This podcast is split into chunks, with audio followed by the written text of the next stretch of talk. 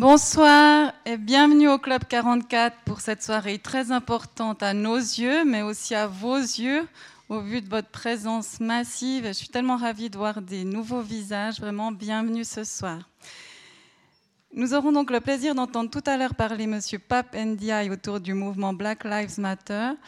J'en profite déjà de vous remercier infiniment d'avoir accepté de venir au vu des conditions actuelles. Alors, que vous le sachiez, les conférenciers du Club 44 venant de France sont exemptés de quarantaine. Ils doivent juste respecter scrupuleusement les gestes barrières. Alors, je vous remercie après la conférence de ne pas vous approcher trop près ou de garder les masques pour poser des questions, même si malheureusement notre troisième partie autour du bar est suspendue. Vous pouvez vous approcher à distance ici après. Mais avant de vous présenter plus en détail, je me permets de vous annoncer notre prochain événement, jeudi prochain, nous aurons le grand honneur de recevoir Michel Pastoureau. Il revient. Il était venu pour le 75e parler de la couleur rouge, notre couleur fétiche, et nous avons l'immense plaisir de le recevoir à nouveau. Cette fois, il nous parlera du jaune, de cette couleur tombée en disgrâce, au point que lui-même n'avait pas envie d'enquêter de, sur cette couleur. Il pensait qu'il n'y aurait pas grand-chose à trouver, mais finalement, cette enquête se révèle à nouveau passionnante au carrefour des disciplines. Un petit mot sur l'exposition derrière. Il s'agit d'une archive. C'est le reste d'un. il y a eu le jeudi 10 septembre le Club 44 a accueilli le Laser Nomade, qui était un laboratoire de partage de connaissances qui croise les disciplines, les regards artistiques et scientifiques. Et ça, c'est une sorte d'archive qu'il faut prendre comme une frise qui se dit droite à gauche. Si vous voulez en savoir plus, il y a un petit feuillet explicatif, mais pour pas perdre trop de temps, vu qu'on a déjà commencé tard, je vous invite à aller écouter sur notre médiathèque cette soirée. Comme ça, je peux aussi vraiment vous présenter, enfin, pour ceux qui ne connaissent pas le Club 44, sachez que toutes nos conférences sont enregistrées, vous pouvez aller sur notre site internet, et tout ce qui s'est passé depuis 1957 est à portée de clic, c'est vraiment une immense richesse. Voilà pour les informations usuelles. Quant à ce soir, cette euh, soirée s'inscrit dans le cadre de la semaine d'action contre le racisme mise sur pied par le service de la cohésion multiculturelle, dit le COSME, et le forum Tous différents, tous égaux. La SACRE, comme on dit, devait fêter ce printemps ses 25 ans avec un programme très riche et foisonnant. Euh, ces 25 ans démontrent la pérennité extraordinaire de ce mouvement, dont la force est de réussir à fédérer un nombre impressionnant de partenaires. De par la pandémie, cette semaine qui aurait dû initialement avoir lieu au printemps a été reportée et cette fois fait inhabituelle sur trois mois du 10 septembre au 10 décembre. Le service de la cohésion multiculturelle COSME et le forum Tous différents, tous égaux sont des partenaires extrêmement précieux que je tiens vraiment vivement à saluer et remercier. C'est aussi grâce à ce partenariat que nous avons ce public magnifique et très mélangé, donc c'est vraiment très précieux pour le Club 44. Et puis je tiens surtout à saluer l'engagement de ces deux, partenaires et un petit salut et remerciement particulier à Zara Banizard pour tout ce travail de coordination, de communication et tout cet engagement pour la semaine d'action contre le racisme. Merci infiniment. Et ces 25 ans, pour que vous le sachiez, s'inscrivent aussi dans les 30 ans de la politique d'intégration du canton de Neuchâtel, qui est pionnière en Suisse. Face à l'ampleur sans précédent de la vague Black Lives Matter de ces derniers mois, le Club 44 a voulu montrer de manière forte sa solidarité avec ce mouvement en programmant deux événements. Donc il y a la soirée de ce soir et le mercredi 9 décembre, nous recevrons Edwy Plenel et Martine Brunschwig-Graf, qui est la présidente de la Commission fédérale contre le racisme, et ils échangeront leurs réflexions sur le rôle de l'enseignement dans la lutte contre les discriminations. Je tourne la page. Merci aussi infiniment à notre partenaire, la librairie, la, Méridienne, ici présente, comme c'est inhabituel, qui aura, donc je vous, remercie de respecter après la conférence la signalétique, qui a un petit choix de livres de l'auteur et des, références que vous avez conseillées. Merci vraiment infiniment. Je ne vois pas Karim, mais c'est vraiment ah, voilà, une collaboration très précieuse. Cette année, nos esprits auront été doublement marqués, d'une part par ces immenses rues soudain devenues désertes ici et ailleurs, mais aussi à l'opposé par ces rues tout d'un coup inondées de maris humaines suite à la mort de George Floyd et cette immense vague de protestations sans précédent. Donc ce soir, c'est un très grand privilège de vous entendre, Pape Ndiaye. Votre voix résonne beaucoup dans les médias cette année Grâce à votre double casquette de spécialiste de l'histoire des minorités, mais aussi des États-Unis, vos analyses sont d'une grande force d'éclairage aujourd'hui et nous en avons, plus, que plus, besoin plus que jamais, vu la situation si particulière aux États-Unis, mais aussi ailleurs. Vous êtes agrégé d'histoire, titulaire d'un doctorat de l'école des hautes études en sciences sociales, où vous étiez maître de conférence avant d'être promu en 2012 professeur des universités à Sciences Po Paris. Vous avez rédigé une thèse, votre thèse de 1991-1998 aux États-Unis à l'Université de Virginie puis de Pennsylvanie. Votre thèse traitait d'histoire économique, intitulée Du nylon et des bombes, du pont de Nemours, le marché et l'État américain de 1900 à 1970. C'est, je crois, votre séjour américain qui justement marquera, vous, vous j'ai lu que vous disiez que vous êtes devenu noir sur le tard. C'est à ce moment-là que vous avez pris conscience de cette question noire, donc là-bas. Et dès votre retour en France, vos travaux porteront désormais davantage sur cette question noire, les discours et les pratiques de discrimination raciale en Amérique, mais aussi en France. En 2003, aux côtés d'autres intellectuels, vous participez à la création d'une association, le Cercle d'action pour la promotion et la diversité en France, le CAPDIV. Vous êtes très engagé dans le milieu associatif, je crois, de ce que j'ai lu dans vos livres. Et en 2008, alors que vous êtes, on dit américaniste, vous publiez un livre fondateur intitulé La condition noire, essai sur une minorité française chez Gallimard.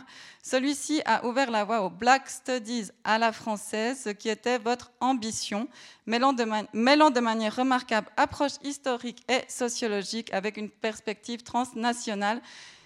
Vraiment, je vous conseille de le consulter et on a de la chance parce qu'il était épuisé, il vient d'être réédité. En 2019, vous êtes conseiller scientifique de la très belle exposition Le modèle noir au musée d'Orsay. Vous pourrez aussi trouver le catalogue d'exposition ici. Et vous travaillez actuellement à une histoire du droit de vote au XXe siècle qui sortira fin octobre chez Gallimard également. Toujours dans une perspective transnationale qui, vous le dites, est vraiment nécessaire pour aborder les questions raciales. Vous êtes également aujourd'hui en charge d'une mission officielle, vous venez de le dire, sur la diversité à l'Opéra de Paris, qui risque de donner un tout autre visage à cette grande institution par la suite. Et pour rappel, la Semaine d'action contre le racisme s'inscrit dans un mouvement qui commémore chaque 21 mars la tragédie survenue en 1960 lorsque la police sud-africaine abattait 79 manifestants qui protestaient contre une des lois de l'apartheid. Alors que 60 ans après, nous avons vu aujourd'hui que nous pouvons encore être abattus pour le simple fait d'être noirs, il est difficile parfois de ne pas être amer cette année, mais je crois que vous nous direz qu'il est peut-être en train de se passer quelque chose qui pourrait nous faire espérer que les rapports dans le monde d'après pourraient être un peu plus apaisés, ce qui est une condition nécessaire à la survie de nos démocraties, du moins à leur santé. Démocratie aujourd'hui grandement mise en péril aux États-Unis. Vraiment, on se réjouit de vous entendre. Je vous laisse la parole. Merci.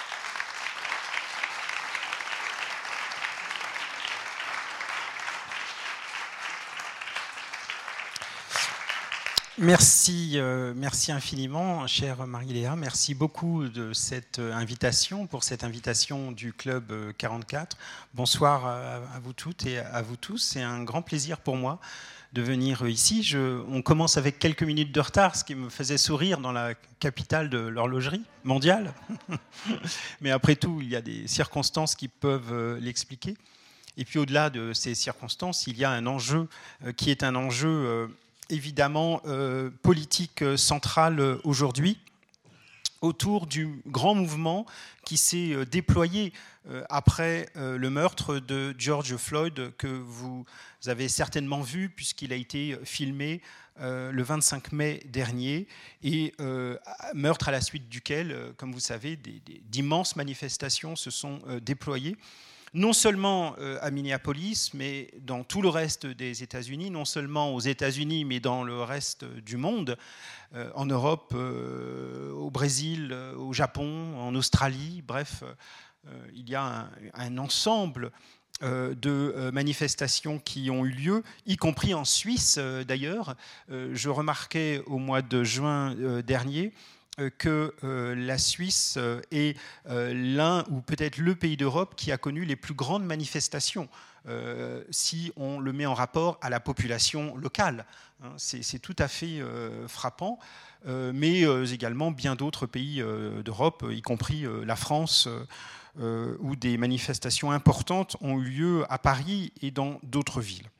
Si on revient dans le cas aux, États-Unis, eh bien on s'aperçoit que ce mouvement-là, ce mouvement qui a vu euh, plusieurs milliers de manifestations se déployer dans tout le pays, est sans doute le mouvement social ou le mouvement de protestation le plus important de l'histoire des États-Unis.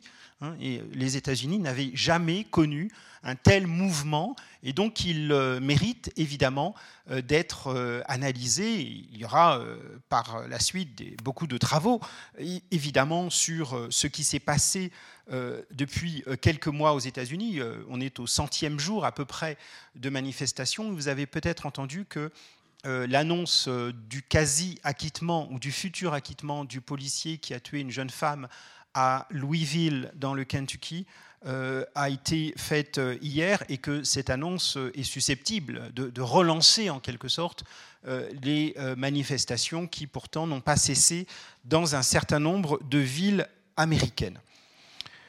Donc il nous faut nous pencher sur ce mouvement-là, essayer, je suis historien, de le replacer dans une perspective historique un peu plus large aussi, euh, essayer dans un deuxième temps de mesurer les particularités de ce mouvement euh, par contraste avec des mouvements antérieurs. Il faut à la fois le penser euh, dans une histoire longue et en même temps, bien sûr, ne pas renoncer à penser les particularités du présent sans vouloir les rabattre automatiquement sur des situations déjà advenues la longue histoire euh, de ces euh, protestations, c'est une histoire par laquelle, aux États-Unis, la population africaine-américaine, pour l'essentiel, a euh, protesté contre les violences qui lui étaient faites, des violences physiques. Il ne s'agit pas simplement de violences,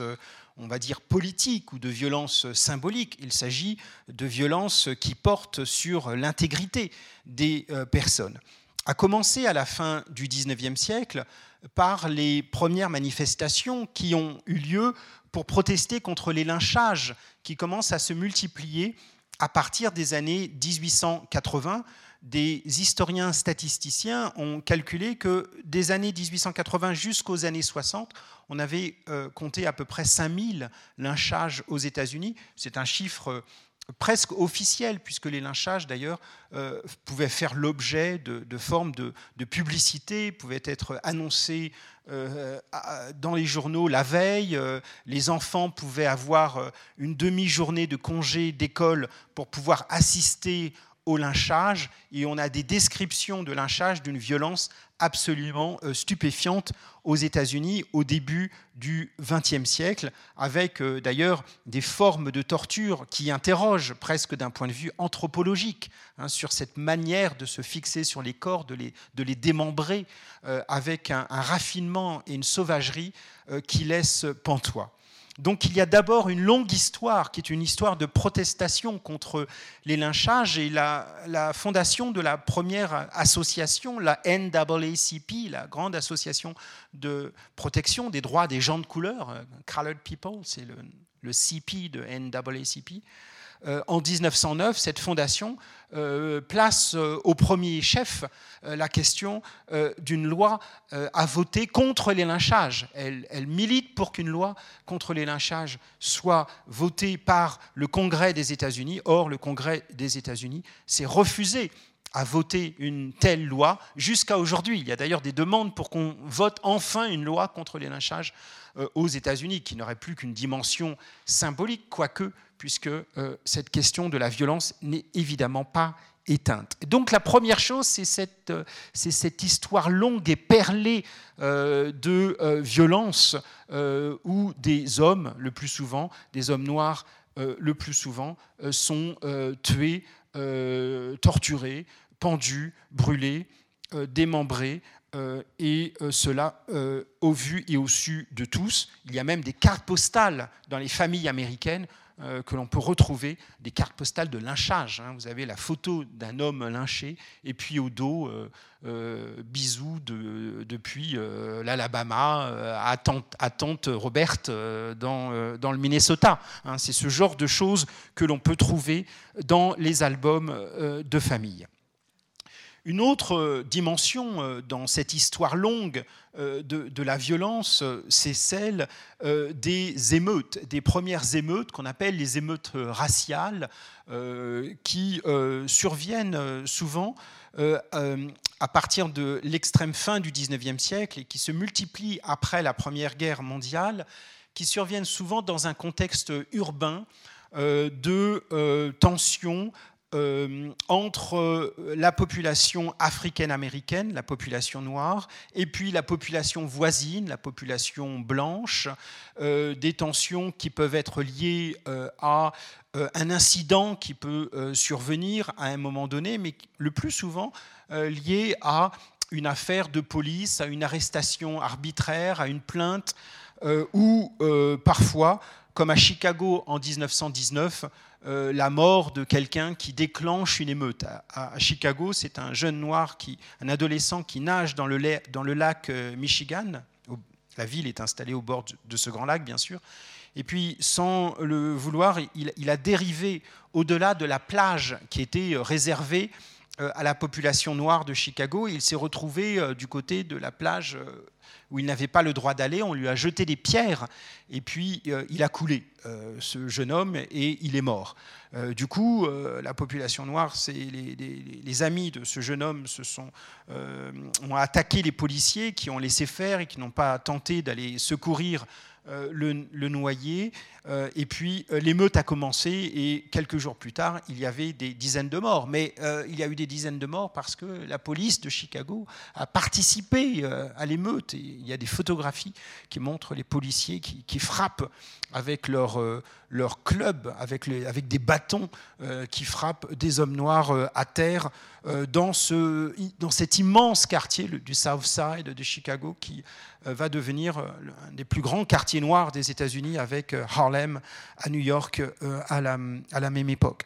Et donc cette question des, émeutes qu'on appelle les, riots aux États-Unis euh, euh, va traverser le siècle. C'est Chicago en particulier en 1919 qui frappe les esprits, mais c'est aussi une série d'émeutes lors de cet été 1919 qui se centre en particulier, ça c'est tout à fait intéressant, sur des soldats noirs américains qui reviennent de la Première Guerre mondiale, qui reviennent du, front et qui rentrent avec des idées nouvelles. Ils ont connu une société européenne euh, où euh, la ségrégation et les lois raciales qui prévalaient aux États-Unis euh, n'existaient pas du tout de la même manière. Ils ont pu s'asseoir à la terrasse de café, par exemple, et être servis sans que cela fasse problème. Ils ont même pu, au scandale, bavarder avec des femmes blanches, ce qui, ce qui n'était absolument pas possible aux États-Unis. Et donc on voit bien comment dans le sud des États-Unis en particulier, il faut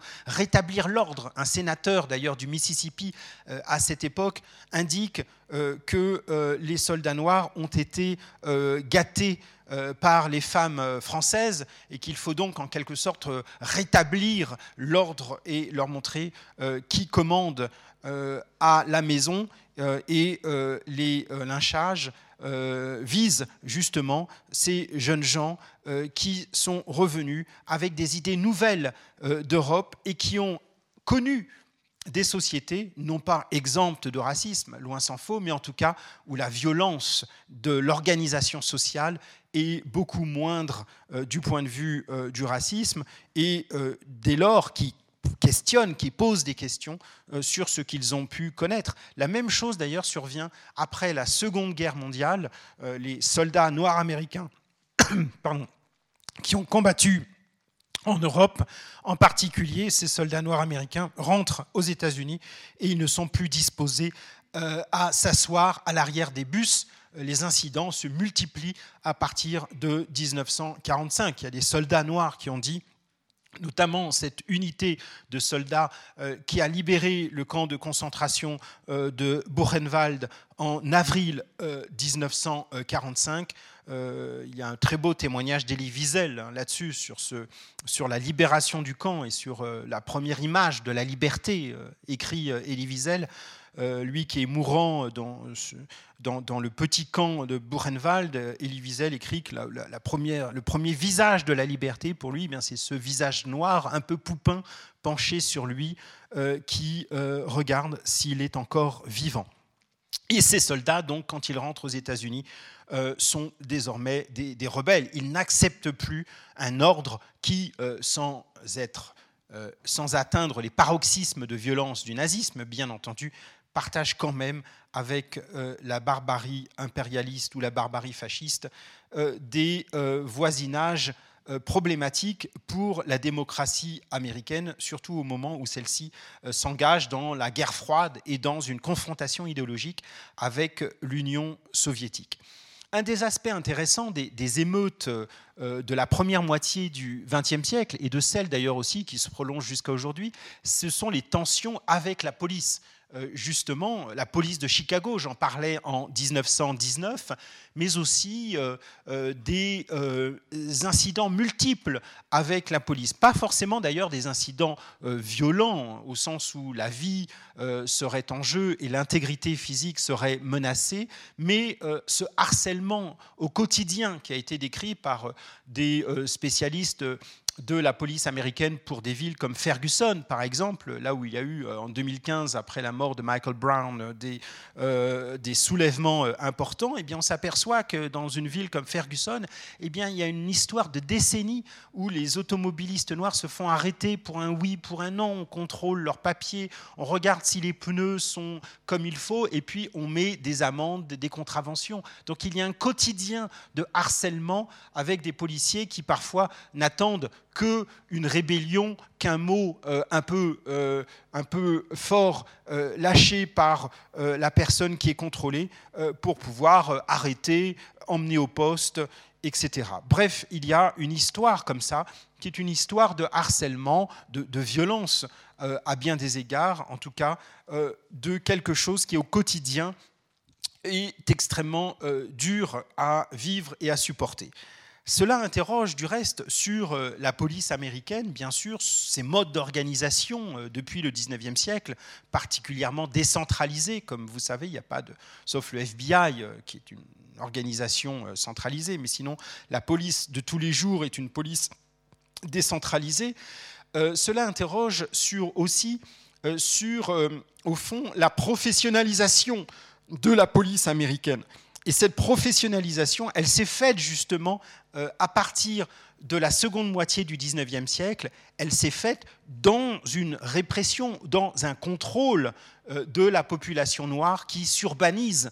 À ce moment-là, l'urbanisation s'accélère à partir de la Première Guerre mondiale. Et donc on peut dire que la police américaine, elle est professionnellement, si vous voulez, euh, hostile, méfiante, circonspecte à l'égard de la population noire quelqu'un aux États-Unis a résumé les choses de manière très simple en disant que aux États-Unis, être noir, c'est être suspect. C'est être suspect, euh, quoi que l'on fasse, d'une certaine façon, euh, y compris d'ailleurs en tenant compte des changements de la police américaine, j'en dirai un mot euh, tout à l'heure. Et donc il y a bien une histoire euh, de ces relations qui émaillent la vie des Africains américains au XXe siècle, avec des émeutes qui commencent par ces altercations avec la police, comme à Detroit par exemple, en 1943, ou bien les fameuses émeutes de l'été long et chaud de 1967, euh, comme disent les Américains,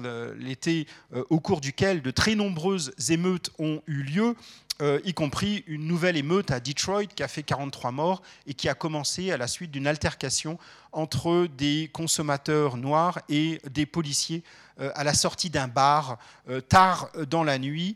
un policier s'est assorti son arme parce qu'il a eu peur d'un des consommateurs.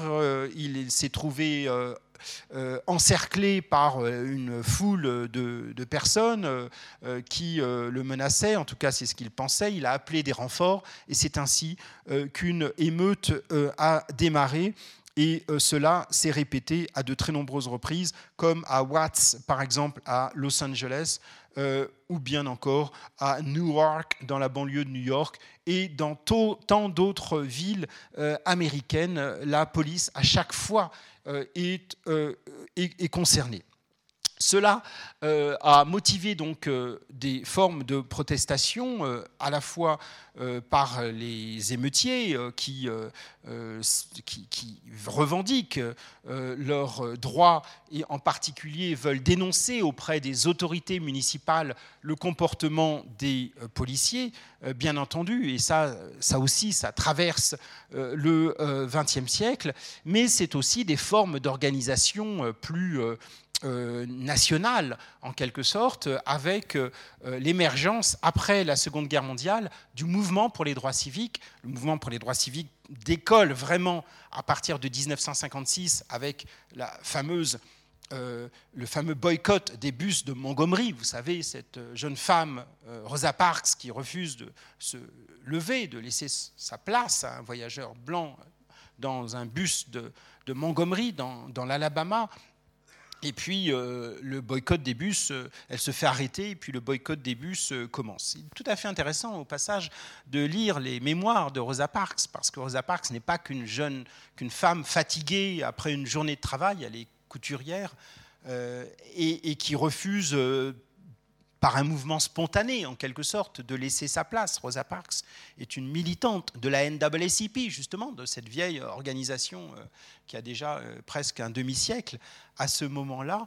Et euh, elle l'avait essayé pendant plusieurs semaines. L'objectif, c'était, dans une logique du, du droit américain, du droit jurisprudentiel américain, de se faire arrêter pour pouvoir ensuite porter l'affaire devant un tribunal local, tribunal local qui donnerait raison, bien entendu, à la compagnie de bus, mais de pouvoir faire appel ensuite pour monter jusqu'à la Cour suprême de l'État. La Cour suprême de l'État donnerait raison, bien entendu, à la compagnie de bus, mais l'objectif, c'est d'atteindre la Cour suprême des États-Unis pour que la Cour suprême se prononce sur cette affaire de ségrégation dans les bus locaux et qu'éventuellement elle l'interdise. C'est ce qui avait merveilleusement fonctionné en 1954 avec la déségrégation des écoles publiques lorsque euh, une provocation justement avait été organisée et que d'appel en appel, c'est finalement la Cour suprême des États-Unis qui avait décidé que les écoles publiques américaines ne pouvaient pas être ségrégés. C'est donc une immense victoire que 1954, que les dirigeants de la NAACP veulent, veulent répliquer en 1956. Et donc euh, Rosa Parks, elle est là pour se faire arrêter. Et d'ailleurs, elle essaie pendant plusieurs semaines de se faire arrêter. Ça ne marche pas toujours. Euh, elle est assise. Euh, parfois, les voyageurs blancs laissent, laissent cette femme assise.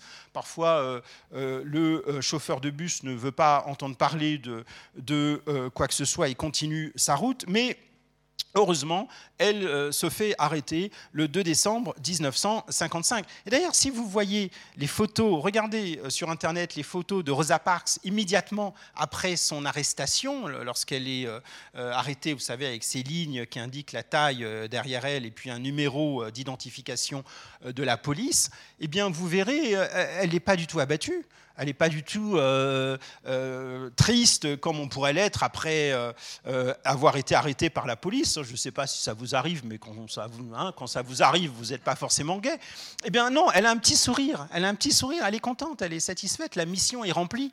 Et puis d'appel en appel, l'objectif c'est d'arriver à la déségrégation des bus. Mais ce qui se passe de nouveau à partir de 1956, c'est pas simplement que l'on attend patiemment que les cours se prononcent c'est la tactique de la NAACP, mais la population s'organise et lance un boycott, et donc se lance dans un mouvement non violent euh, qui va euh, avoir des prolongements euh, extraordinaire jusqu'au milieu des années 1960. Donc le mouvement pour les droits civiques, c'est un mouvement par lequel la population se saisit elle-même, si vous voulez, de ses affaires, plutôt que de confier la question à des cours de justice et à des avocats.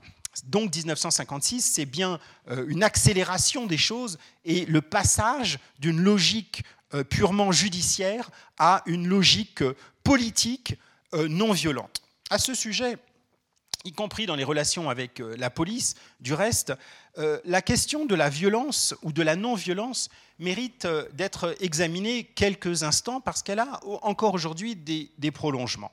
En effet, un Martin Luther King, par exemple, qui organise le boycott de Montgomery dont nous parlons et qui d'ailleurs devient un leader national à partir de, 1956, un Martin Luther King était certainement très traversé et,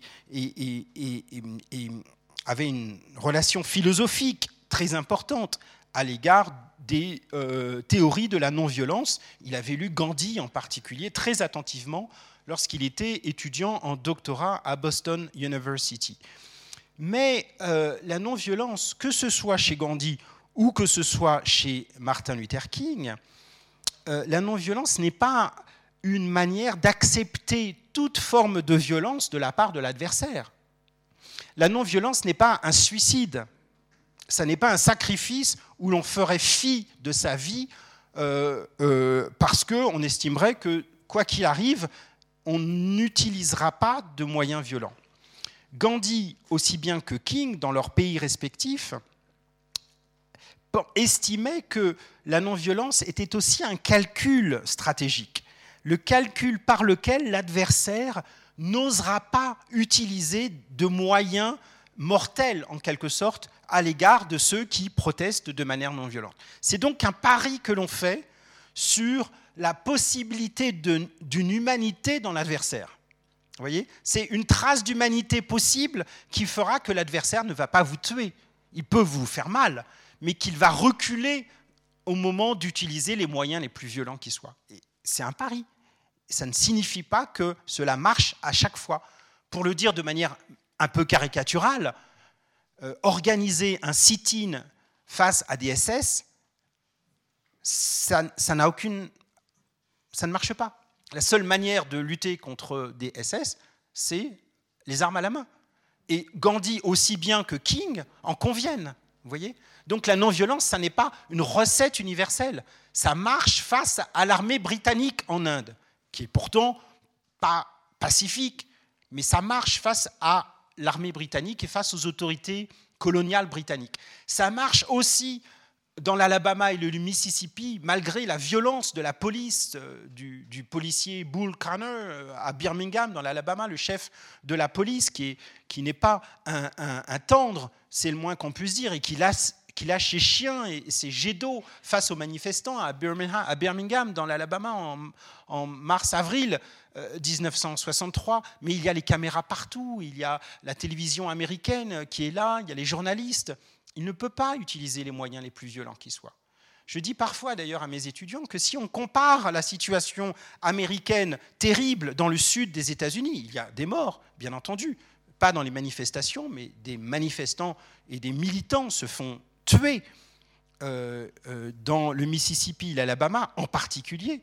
Mais à la même époque, en France, euh, il y a beaucoup de morts euh, liés à la guerre d'Algérie. Hein. si vous pensez à octobre 1961 et les, dizaines, peut-être les centaines de, manifestants algériens qu'on jette dans la Seine euh, dans la nuit du 8 octobre 1961, sans parler de Charonne quelques, quelques mois plus tard, en février 1962, vous avez des bilans humains qui sont des bilans terribles hein, du, côté, du côté français. Mais revenons à la question de, l'antiracisme et, de, la, non-violence pour souligner que c'est donc une stratégie politique, ce n'est pas juste un sacrifice. Ce qui signifie d'ailleurs que Martin Luther King, euh, que ce soit à Montgomery ou à Atlanta, où il s'installe à partir de 1959, eh bien, euh, prenait des précautions très importantes pour ne pas euh, être euh, tué. Et il ne comptait pas du tout sur la police pour survivre. Martin Luther King, il habitait dans une maison, il y avait des projecteurs partout autour de la maison, il y avait des gardes armés autour de la maison, parce que sinon, il aurait été tué avant 1968. L'étonnant, c'est pas qu'il ait été assassiné le 4 avril 1968, à l'âge de 39 ans. L'étonnant, c'est qu'il n'ait pas été assassiné plus tôt, en réalité. Et quand Bayard Rustin, un de ses proches euh, conseillers, euh, va le visiter pour la première fois en 1956 à, Montgomery, eh bien Bayard Rustin, il, entre dans la maison de King et puis il voit des armes partout. Il y a une arme euh, dans euh, l'entrée, il y a une arme dans euh, la cuisine, il y a une arme dans le living room. Mais alors il dit, mais pourquoi, pourquoi il y a des armes partout? Mais King lui dit, mais si jamais ils entrent pour me tuer, moi et ma famille, où que je sois, je dois pouvoir prendre une arme et tirer. La non-violence, ça n'est pas un, ça n'est pas un suicide. D'où cette frontière qui n'est pas une frontière si nette que ça entre la violence et la non-violence. La différence entre un Malcolm X et un Martin Luther King, c'est que Malcolm X euh, va plus volontiers considérer que la carte de la violence est un moyen tout à fait possible pour lutter contre le pouvoir, le pouvoir oppresseur, euh, et raciste euh, des États-Unis ou toute autre situation en dehors des États-Unis, tandis que euh, King exclut cette carte violente, en tout cas aux États-Unis, parce qu'il considère qu'aux États-Unis, la carte de la violence n'est absolument pas légitime et qu'elle n'est pas non plus productive d'un point de vue politique, parce qu'elle amènerait à des réactions encore plus fortes et un rapport de force que les Africains américains perdraient de toute manière. Donc, cette question du mouvement pour les droits civiques, elle pose la question de l'utilisation de, la violence. Qu'est-ce qu'on fait quand on manifeste?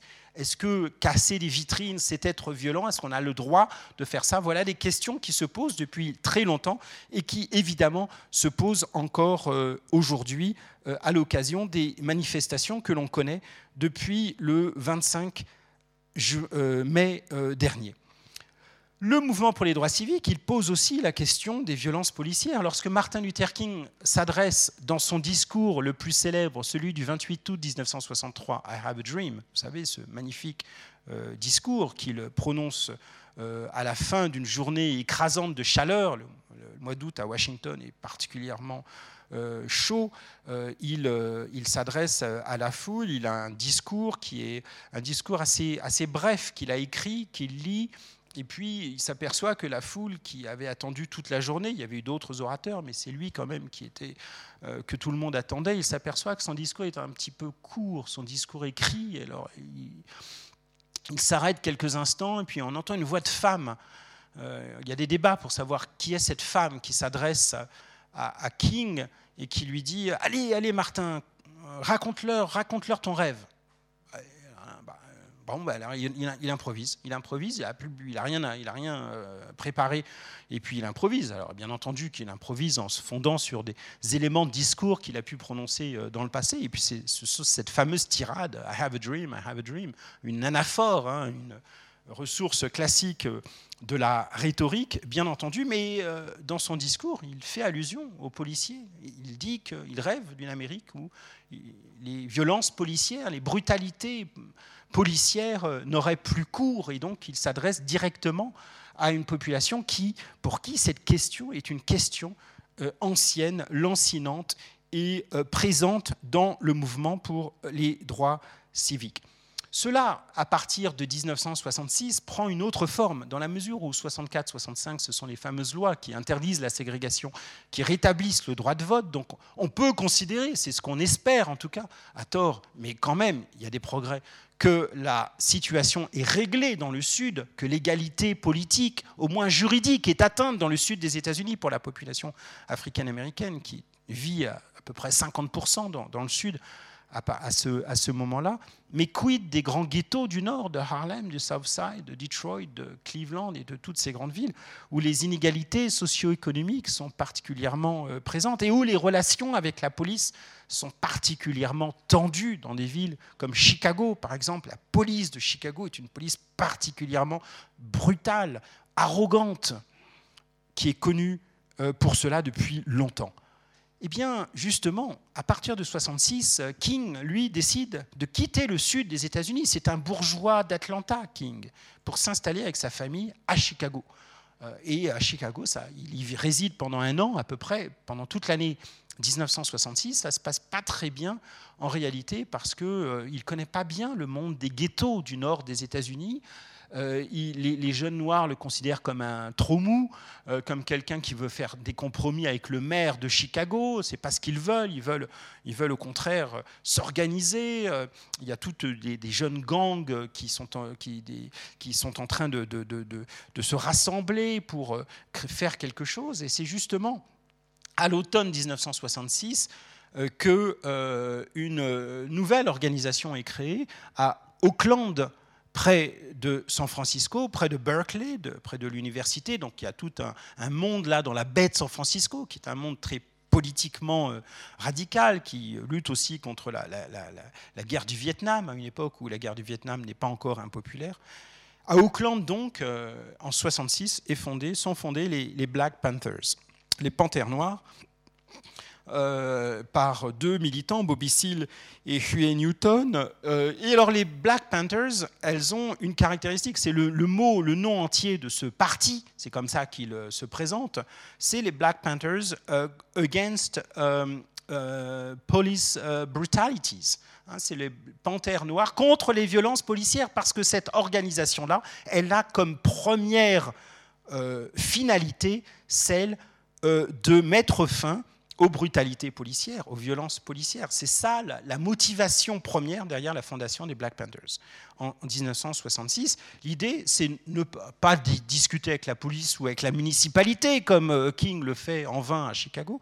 L'idée, c'est de, de faire des patrouilles dans les quartiers noirs avec des hommes armés qui vont dissuader la police d'y entrer parce qu'on va dire à partir de là que les policiers n'ont pas le droit d'entrer dans des quartiers pour euh, parader, euh, chercher une provocation, chercher à arrêter et puis espérer d'une certaine façon un incident pour pouvoir arrêter et emmener au poste. Il s'agit donc d'intimider la police euh, elle-même et le développement euh, des Black Panthers à partir de 1966 est tout à fait important dans des villes comme Auckland, dans des villes comme Detroit, comme Chicago, dans les villes où il y a des grands quartiers noirs, des grands euh, ghettos noirs et où ce discours radical, qui est un discours, disons, de confrontation physique avec la police, où ce discours radical reçoit un accueil extrêmement favorable. En plus, les Black Panthers euh, ont un programme social.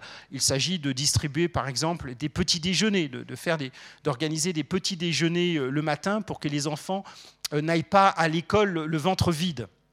J'ai remarqué d'ailleurs euh, l'année dernière que le ministre français de l'Éducation nationale, euh, M. Blanquer, euh, avait préconisé justement que les écoles en France, que les écoles primaires distribuent des petits déjeuners aux enfants. Et j'en ai conclu que M. Blanquer était inspiré par les Black Panthers, avant de me dire que peut-être pas. Mais enfin, ce sont les Black Panthers qui en ont eu l'idée euh, ce n'est pas le ministre français de l'Éducation euh, nationale. Donc il y avait ce programme social, euh, et puis le mouvement s'est développé jusque vers 1970-71, et puis là, il est entré en crise, à la fois une crise, disons, idéologique, et puis aussi parce que ses chefs étaient poursuivis, ils se sont enfuis, certains ont été abattus par la police, comme Fred Hampton, le, leader des Black Panthers à Chicago, une figure charismatique qui a été abattue dans son lit euh, par la police, euh, sans même qu'il ait pu euh, faire quoi que ce soit. Il dormait, donc il a été. C'est une exécution. D'autres ont été exécutés. Et puis le FBI avait un programme aussi de interne avec des, des, des, taupes en quelque sorte qui ont pu efficacement mettre fin à ce mouvement, en tout cas le dissoudre, et puis finalement il disparaît progressivement dans les années 1970, mais la question est encore posée. Pourtant, la question est posée, mais avec des, différences au sens où en 1968, après les émeutes qui avaient suivi la mort, euh, l'assassinat de, King en avril 68, le président euh, de l'époque, Johnson, nomme une commission, euh, une commission officielle chargée de faire des propositions pour réformer la police américaine. Et c'est cette commission, la commission Kerner, qui rend son, euh, son, rapport. C'est un rapport d'ailleurs très euh, consistant. Euh, il y a beaucoup d'auditions qui ont été menées par Kerner, qui avait mené d'ailleurs l'enquête après la mort de Kennedy. Hein. donc c'est une figure importante. Et que dit cette commission? Eh bien, elle dit, elle fait des, recommandations et entre autres, elle recommande que la police change ses méthodes de recrutement. En effet, la police américaine, euh, jusque-là, et c'est encore assez vrai d'ailleurs à bien des égards, euh, a une certaine homogénéité euh, ethnique. Ce sont en particulier les Irlandais. Les Irlandais sont très présents dans la police américaine. c'est lié à une histoire de la migration irlandaise, les Irlandais arrivant à partir du milieu du 19e siècle, euh, parlant anglais et donc ayant accès plus facilement que les Italiens, par exemple, qui arrivent à la fin du 19e siècle, à des emplois municipaux. Et donc les Irlandais ont investi euh, la vie politique locale et les institutions locales comme la police ou bien les euh, pompiers. Et jusqu'à aujourd'hui, avec des phénomènes de recrutement familiaux, Hein, eh bien, la, police américaine a, eu une grande part euh, d'Irlando-américains. C'est même une, blague d'ailleurs, on, le voit chez les, le, policier irlandais un peu replet qui mange des donuts, vous, savez, dans, les Simpsons, on, les voit tout le temps. Euh, ces, policiers. Donc c'est un, classique au fond du, euh, des représentations euh, populaires en général. Il y a aussi les Italo-américains qui ont investi à partir des années 30 le monde de la vie politique et puis surtout les, pompiers et les, et, les, et, les, pompiers et la police. si vous regardez le, 11 septembre 2001, il y a beaucoup d'Italo-américains qui sont morts, les pompiers dans les, dans les tours qui se sont effondrés à New York. Et donc des phénomènes de recrutement en fait familiaux. Hein. C'est les euh, policiers dont le père, le grand-père, euh, les cousins sont policiers. Euh, et c'est ce que la commission Kerner vise en disant il faut absolument pour mettre fin au racisme de la police américaine, ben, il faut recruter des policiers noirs, justement, parce qu'eux ne vont pas être racistes, ils vont bien se comporter.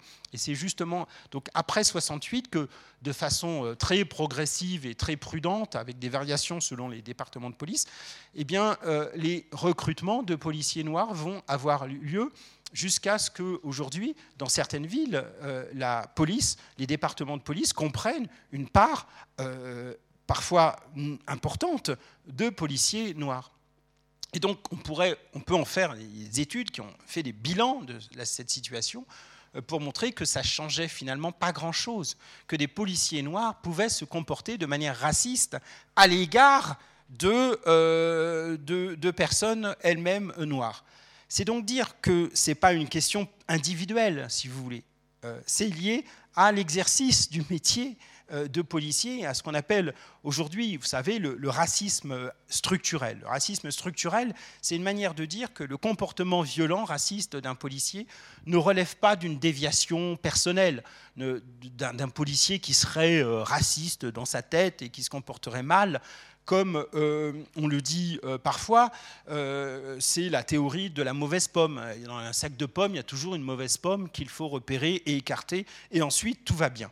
En réalité, et là les études l'ont confirmé et reconfirmé, euh, ce sont les méthodes euh, d'entraînement, euh, ce sont les doctrines de maintien de l'ordre, de police au quotidien, qui sont profondément marquées par une hostilité à l'égard de la population africaine-américaine. C'est les manières dont on patrouille dans les quartiers, c'est la manière dont on s'adresse euh, euh, aux, personnes euh, non blanches, mais surtout aux personnes noires, qui est en jeu. Et les policiers noirs eux-mêmes peuvent être pris là-dedans parce qu'ils ont des conflits, non pas des conflits de loyauté, mais on attend d'eux qu'ils se conforment à leur badge, en quelque sorte. Ils sont testés aussi par leurs camarades blancs hein, pour voir s'ils vont bien se comporter, c'est-à-dire se comporter de façon rude, euh, sans manifester la moindre solidarité ou euh, la, moindre euh, empathie, en quelque sorte, à l'égard d'une personne noire qui se trouverait arrêtée. Et c'est ainsi, comme vous le savez peut-être, que des policiers noirs ont pu être mis en cause, ils n'ont pas été condamnés puisqu'ils ne sont jamais condamnés, mis en, mis en cause et, inculpés dans la première étape d'inculpation à Baltimore, par exemple, il y a quelques années, euh, après la mort d'un jeune dans un fourgon de la police. Et bien sûr, les six policiers qui avaient été euh, mis en cause, il y, avait, il y en avait deux euh, qui étaient africains-américains. Ils ont été mis en cause pour les violences racistes. Hein. Et donc, on voit bien comment cette proposition de la euh, commission euh, Kerner n'a pas eu d'effet particulier sur le comportement de la police après 1968. Alors aujourd'hui, euh, depuis en fait 2013 euh, surtout, on assiste à un renouveau hein, des protestations contre les violences euh, policières, les violences racistes en général, mais surtout celles qui émanent de ceux dont on attend évidemment un comportement irréprochable à ce sujet, puisqu'ils sont détenteurs de violences légitimes. eh bien, depuis 2013, le mouvement Black Lives Matter à relancer les choses en quelque sorte, mais il ne naît pas de rien. Hein. Il s'appuie sur cette histoire longue, comme je disais, de euh, protestation. Et le mouvement pour euh, Black Lives Matter, d'ailleurs, cite très volontiers euh, le mouvement pour les droits civiques, à la fois du point de vue, disons, de la, de, la démarche non violente qui est celle de King, on va dire. Hein. donc il y, a, à la fois le clin d'œil au mouvement pour les droits civiques, et puis il y a aussi un clin d'œil, si j'ose dire, euh, à l'égard euh, de, euh, des Black Panthers, des Black Panthers de, à partir de 66, dont j'ai parlé tout à l'heure, dans la mesure où il s'agit de se centrer sur la question des violences policières, comme les Black Panthers pouvaient le faire, et aussi où les Black Panthers pouvaient développer un discours plus radical politiquement, avec une structuration marxiste, surtout à partir de 68-69, euh, que le mouvement Black Lives Matter peut aussi emprunter. Il y, a une, dimension de gauche radicale, si vous voulez, qui place ce mouvement plus à gauche que King, si vous voulez, euh, mais, même, mais, mais, la référence à King est quand même tout à fait importante également. Alors ce mouvement, vous le voyez, a donc une s'inscrit dans une histoire en quelque sorte, qui est une histoire finalement séculaire de protestation. Mais il a des originalités euh, tout à fait euh, intéressantes qui méritent d'être regardées.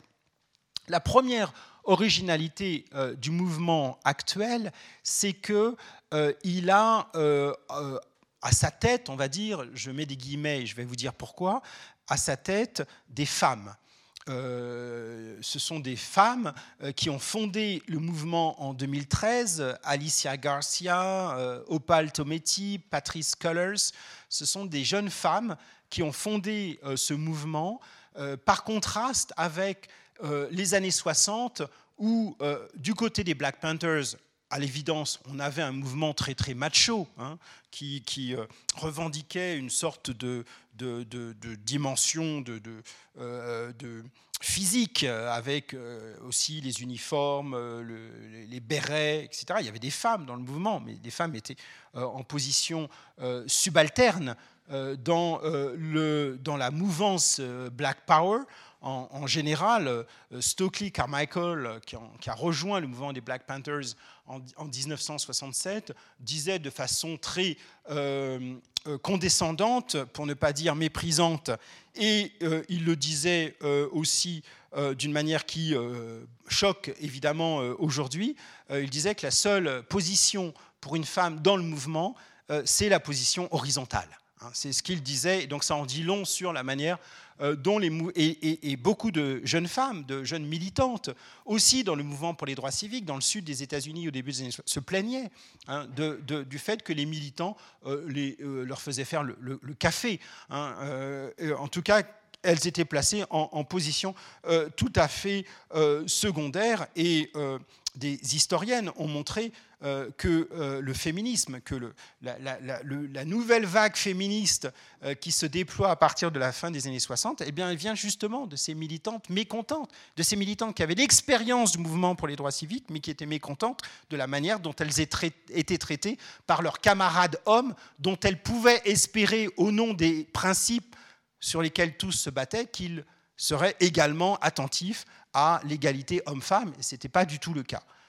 Donc, si on regarde aujourd'hui ce qui se passe du côté de Black Lives Matter, il y a une présence très centrale des femmes. Elles ne sont pas subordonnées, elles ne sont pas là pour faire le café, elles sont euh, centrales, elles sont euh, tout à fait euh, visibles.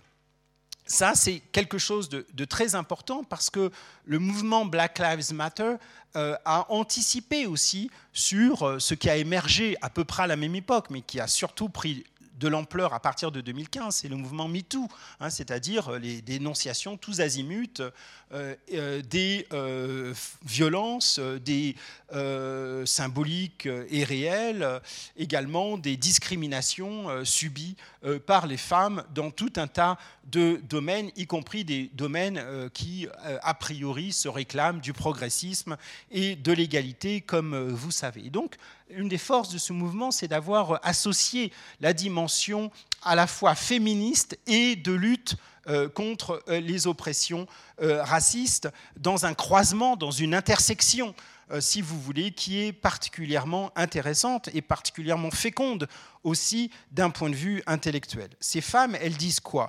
Elles disent aux femmes blanches qu'elles doivent se mobiliser et, incorporer les questions raciales parce qu'elles disent quelque chose des inégalités criantes qui existent aux États-Unis dans tous les domaines. Et elles disent aussi aux hommes noirs qu'ils doivent se préoccuper euh, des euh, formes de violence et d'inégalité et de discrimination subies par les femmes en général. Elles tiennent des discours des deux côtés, si j'ose dire, et essaient de croiser les choses hein, dans des perspectives qu'on appelle afro-féministes, de ce côté-ci de l'océan Atlantique, qui sont quand même extrêmement euh, intéressante et originale si on compare cela euh, au mouvement pour les droits civiques dans les années 60, qui, était quand même très masculin et même très macho. Martin Luther King lui-même, hein, dans les années 60, il avait une conception très, très, traditionnelle, très patriarcale euh, de l'action politique.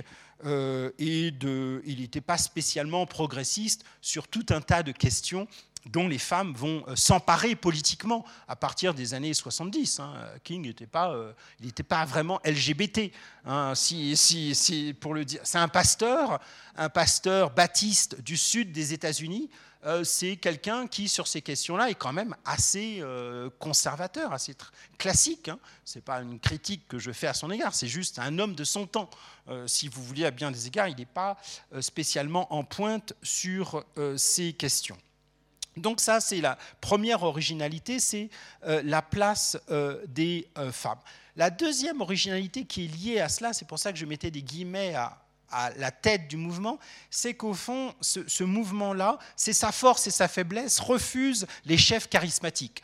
Hein, le, chef, celui qui va incarner un mouvement dans, les médias en particulier, celui qui va, ou celle euh, qui va devenir une figure euh, éloquente, capable de mobiliser par son verbe, à la manière d'un Malcolm X, par exemple, grande figure éloquente par excellence, ou même d'un Martin Luther King, remarquable orateur, eh bien, il y a l'idée de refuser ça, hein, de refuser le chef charismatique, le grand orateur, pour favoriser des collectifs avec des porte-paroles qui vont euh, s'exprimer euh, chacun à son tour, mais sans que l'on puisse identifier clairement une personne ou même deux personnes qui seraient les, euh, les, porte-paroles nationaux, si vous voulez. Hein. Donc il y a le refus de la verticalité, si vous voulez, dans, dans le mouvement politique, au profit de formes démocratiques qui tranchent avec les périodes précédentes et avec ces, grandes figures hein, euh, charismatiques que l'on a connues dans les années 60 et qui se sont prolongées d'ailleurs à travers la figure d'un Jesse Jackson, par exemple, jusque dans les années 80, euh, hein, l'orateur, l'organisateur vers lequel euh, tous les yeux se tournent. Là, c'est différent. C'est à la fois une force démocratique, c'est aussi une faiblesse peut-être que d'avoir du mal à identifier un, mouvement ou à personnifier un, mouvement, en tout cas, c'est possiblement une difficulté, euh, mais c'est quelque chose que l'on observe plus généralement dans les mouvements sociaux contemporains. Hein. c'est la, méfiance extrême à l'égard euh, du, chef, à l'égard de, quelqu'un qui prendrait la parole au nom de tout le monde. C'est très compliqué. Euh, on l'a vu en France, par exemple, il y a deux ans, avec le mouvement pour les, Gilets jaunes. Il y avait un refus absolu de, trouver des porte-paroles. Lorsqu'un porte-parole émergeait, eh bien, il se faisait démolir par les autres parce qu'il n'était pas assez porte-parole, parce qu'il était trop ceci ou pas assez euh, cela, mais le, mouvement s'est aussi étiolé faute, de trouver euh, des formes de représentation sociale, politique adéquate à un âge, à un monde, dans un monde où les médias en particulier, évidemment, jouent un rôle tout à fait essentiel. La troisième dimension intéressante, c'est la dimension non religieuse de Black Lives Matter, par contraste avec la structuration politique historique du monde africain-américain, qui est une structuration religieuse. Ça veut dire que les institutions, depuis la fin de l'esclavage, et on pourrait même dire d'ailleurs pendant l'esclavage, parce qu'il y a des formes religieuses qui, étaient des formes de, résistance à l'esclavage, mais au moins depuis la fin de l'esclavage, les églises constituent, l'Église plutôt on va dire les différentes églises protestantes euh, américaines, euh, constituent euh, des institutions absolument centrales dans le monde africain-américain, surtout les baptistes et les méthodistes, hein, les deux grandes églises évangélistes qui affilient l'immense majorité des Noirs américains. Eh bien, ces églises constituent des, des lieux très importants, à la fois physiques, parce que les églises ce sont les grands bâtiments qui peuvent rassembler les gens euh, lorsqu'on fait une manifestation ou lorsque l'on euh, veut s'adresser euh, à la population. C'est d'abord donc une simple question de, bâtiment, de lieu où l'on peut rassembler les gens, mais c'est aussi l'institution, c'est elle qui organise des, des formes d'assistance sociale, des, des, soupes populaires pendant la Grande Dépression. Ce sont les, les, pasteurs qui ont un rôle très très important et qui ont un rôle politique.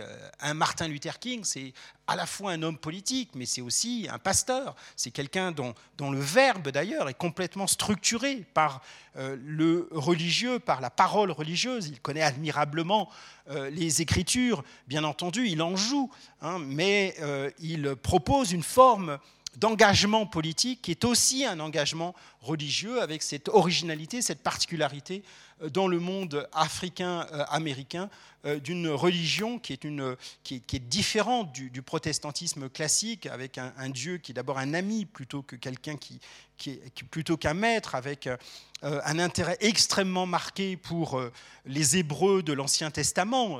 Les Hébreux, qu'est-ce que c'est que les Hébreux, sinon une histoire d'esclaves qui se libèrent? Voilà quelque chose qui a toujours parlé aux Noirs américains. Il y a beaucoup de noms, de prénoms euh, qui font référence à, Moïse, par exemple. Hein, Moses, dans le monde africain-américain, c'est très présent. Donc, euh, cette, euh, cette, longue histoire religieuse et politique du monde nord-américain, elle ne se retrouve pas dans Black Lives Matter, c'est son originalité dans la mesure où c'est un mouvement qui se veut officiellement euh, non religieux, hein, qui ne s'affilient pas, et avec des porte-paroles qui ne font pas référence à la Bible ou aux Écritures, comme euh, Jesse Jackson, par exemple, qui est lui aussi révérend, comme Al Sharpton, aussi, euh, un vieux révérend de New York, sans parler bien entendu euh, de King dans les années 60, ou même en faisant allusion à Malcolm X du côté de, l'islam, qui lui aussi avait euh, une casquette, si j'ose dire, politique et une casquette religieuse, euh, celle de Nation of Islam, et puis ensuite il s'est converti au sunnisme lors de son voyage en Égypte en, 1964. Donc ça, c'est quand même une grande dimension, euh, cette, euh, cette, distance par rapport au monde religieux.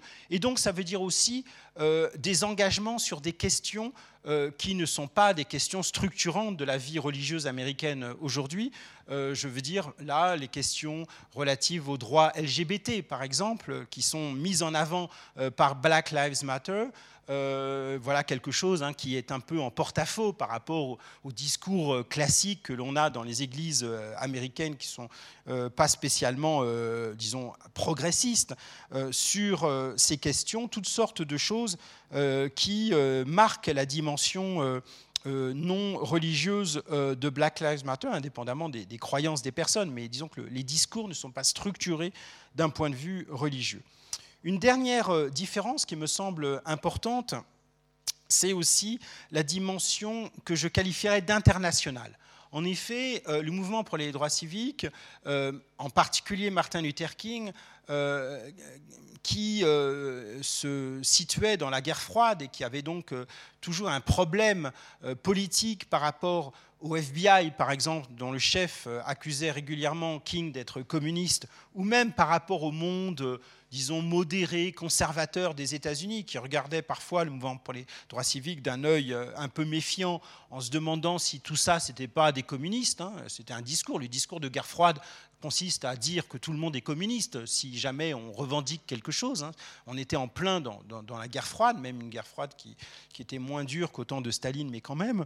Donc il y avait ce poids euh, de, la guerre froide et, de, de l'anti-communisme qui faisait que euh, King était extrêmement prudent lorsqu'il fallait envisager des questions internationales et replacer le mouvement pour les droits civiques dans des perspectives plus larges. Il insistait beaucoup, King, sur le caractère américain du mouvement pour les droits civiques, euh, il, au fond, il considérait King que euh, les États-Unis étaient bons, c'était un bon pays euh, avec une démocratie fondamentalement existante, pour peu qu'on suive et qu'on donne existence à la promesse américaine, celle de la révolution américaine. Donc King appelait au fond les Américains à être fidèles aux idéaux révolutionnaires de, de la fondation des États-Unis, en exagérant un peu d'ailleurs, puisque la, la, Constitution américaine euh, valide finalement l'esclavage et pas spécialement démocratique. Elle dit rien sur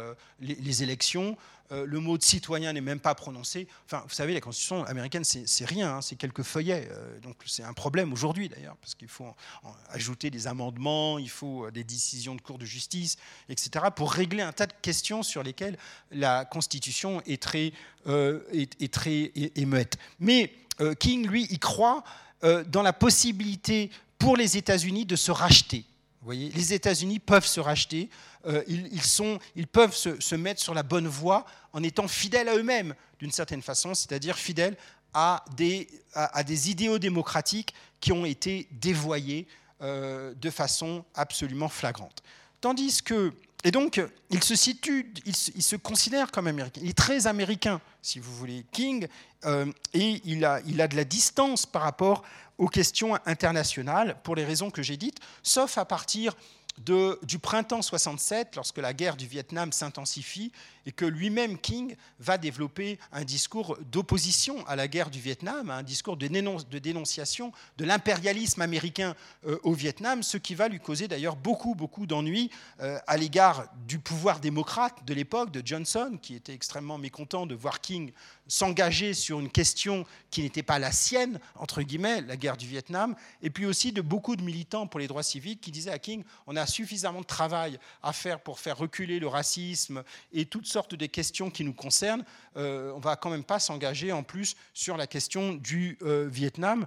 Mais euh, la dernière année de King est une année à la fois plus internationale et, il est plus seul aussi. Hein. Il, est, isolé, il est, fatigué, euh, il est même épuisé à, la fin de euh, sa vie.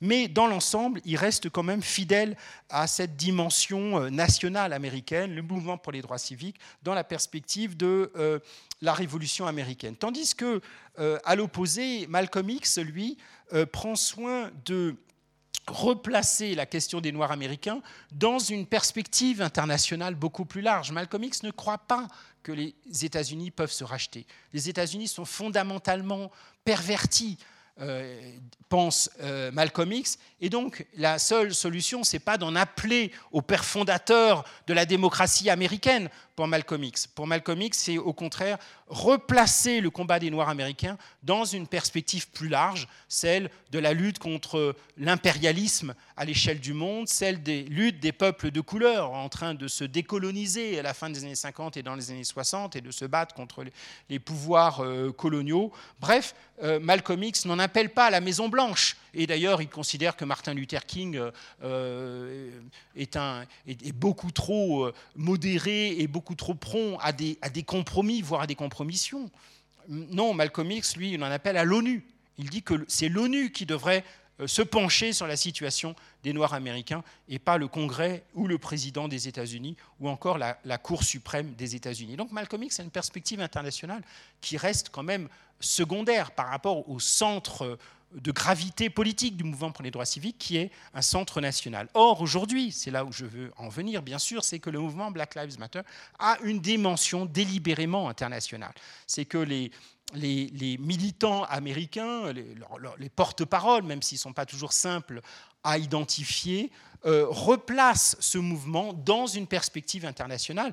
Et d'ailleurs, au fond, euh, les derniers mois ont donné raison euh, à cette perspective au vu des manifestations dont je parlais tout à l'heure. Les militants américains qui manifestent depuis plus de 100 jours sont extrêmement conscients, comme j'ai pu d'ailleurs le, constater il y, a, quelques jours, sont extrêmement conscients et extrêmement fiers aussi, euh, extrêmement euh, impressionnés par euh, les manifestations très importantes qui ont eu lieu dans le monde entier, y compris à Genève, peut-être même à Neuchâtel, en tout cas partout, à Paris, ailleurs et ailleurs dans le monde, et qui à chaque fois associent la question américaine, la question le meurtre de George Floyd, dont on parlait tout à l'heure, a des préoccupations locales.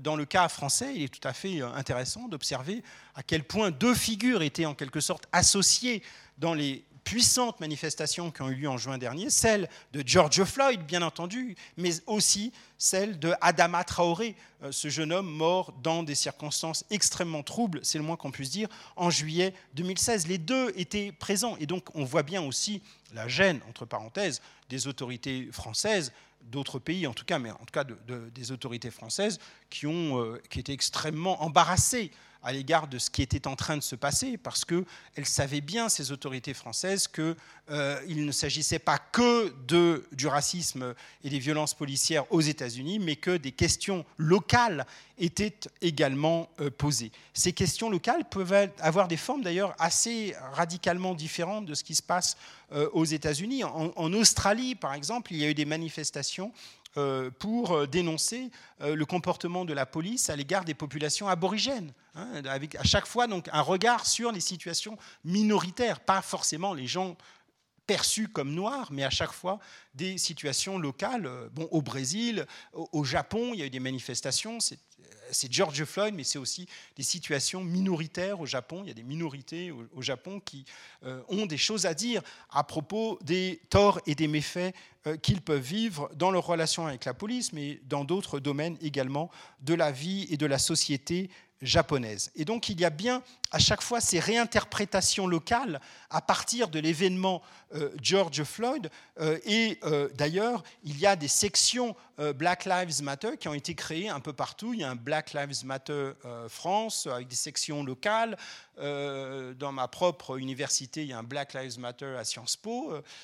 J'avais participé à une réunion l'année dernière, il m'avait invité, il y avait 50 euh, personnes, il y avait 50 étudiants, qui, et c'était en novembre dernier, c'était bien avant les événements dont on parle. Donc il se passe quelque chose de, façon tout à fait évidente. Il y a, en Allemagne, euh, en, Grande-Bretagne, euh, il y a des sections Black Lives Matter qui se créent. Donc il y a quelque chose à l'échelle internationale qui est tout à fait frappant et qui contraste là aussi, comme je le disais, avec le mouvement pour les droits civiques, cette dimension euh, internationale euh, qui est euh, nouvelle. Donc la place des femmes, le, caractère non religieux, l'absence de, de chefs charismatiques, la dimension internationale, voilà des éléments qui contrastent avec la longue histoire que j'ai retracée je vais conclure donc en, une minute parce que le temps euh, euh, est euh, imparti et puis il faut que l'on converse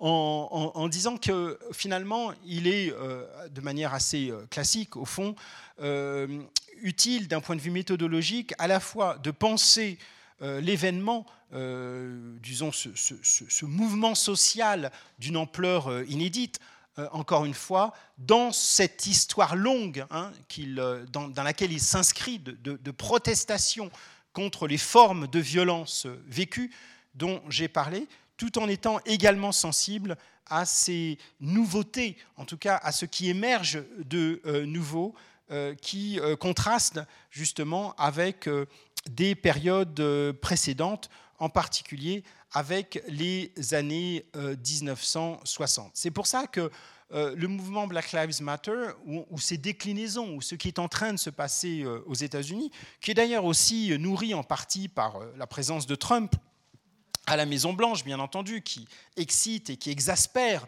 euh, les militants. Euh, voilà un président quand même qui trouve qu'il y a des gens très bien parmi les néo-nazis. Hein. C'est lui qui l'a dit euh, à propos des événements de Charlottesville en juillet-août 2017 et qui fait des clins d'œil répétés et qui manifeste de façon évidente son indifférence, pour ne pas dire son mépris à l'égard euh, du mouvement social et puis de la population noire, euh, dont euh, on a de multiples témoignages maintenant, y compris de ses proches, qui rapportent des propos qu'il peut tenir en privé. Et donc tout cela, évidemment, fouette et, accentue les militants, la, la rage des militants.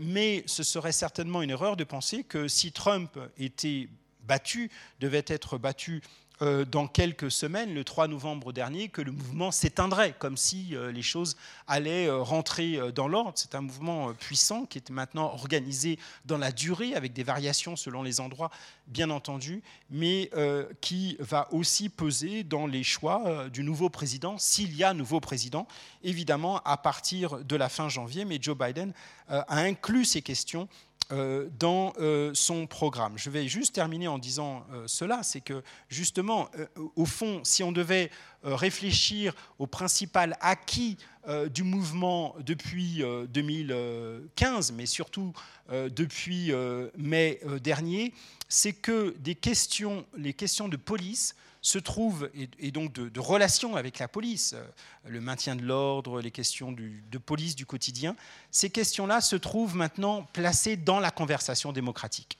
Hein. Ce sont des questions qui sont discutées politiquement, ce ne sont pas des questions qui sont simplement laissées aux policiers eux-mêmes, aux administrations, etc. Et c'est une remarque qui euh, mériterait d'être entendue dans d'autres pays. Je pense à la France euh, en particulier, parce que les questions de police, elles sont toujours laissées entre les mains des policiers, des ministres de l'Intérieur. Elles sont rarement discutées, par exemple, à l'occasion des campagnes euh, électorales, alors que ce sont des questions politiques, des questions démocratiques qui devraient faire l'objet de concertation et qui devraient être incluses dans la conversation euh, démocratique. Et euh, ce n'est peut-être pas le moindre euh, des enseignements du mouvement de ces derniers temps que de nous avoir convaincus à ce sujet. J'ai été trop long, pardonnez-moi.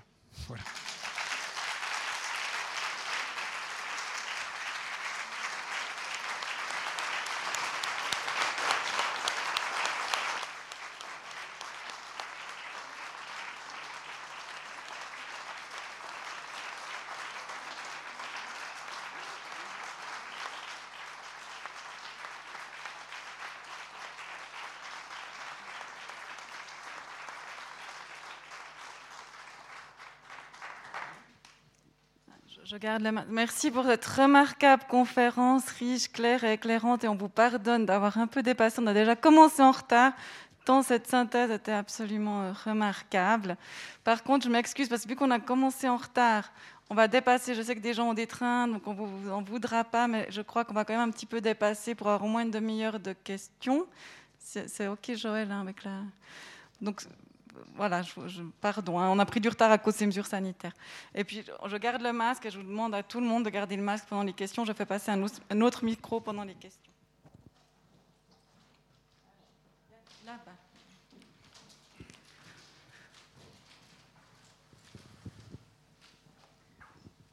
Voilà, merci beaucoup pour votre intervention. Euh, j'avais deux questions, mais qui peuvent se, qui peuvent se rejoindre. La première, c'était que dans, dans, une analyse en fait weberienne, qui, fait appel au monopole de la violence physique légitime, qui est posé non pas comme, enfin, qui est posé comme menace et non pas comme exercice pratique, qui, au fur et à mesure de sa pratique, s'effrite. Euh, comment est-ce que la légitimité du coup de la police, que ce soit aux États-Unis mais en France aussi par exemple, ne parvient-elle pas suffisamment à s'effriter pour euh, essayer d'être euh, restructurée de manière radicale, comme ça a été déjà demandé lors des différentes manifestations? Et la deuxième, c'était plutôt par rapport à la philosophie de la violence qui est présentée par Elsa Dorlin, euh, qui revient, elle, sur les dispositifs d'assujettissement qui, participent eux-mêmes à l'autodéfense.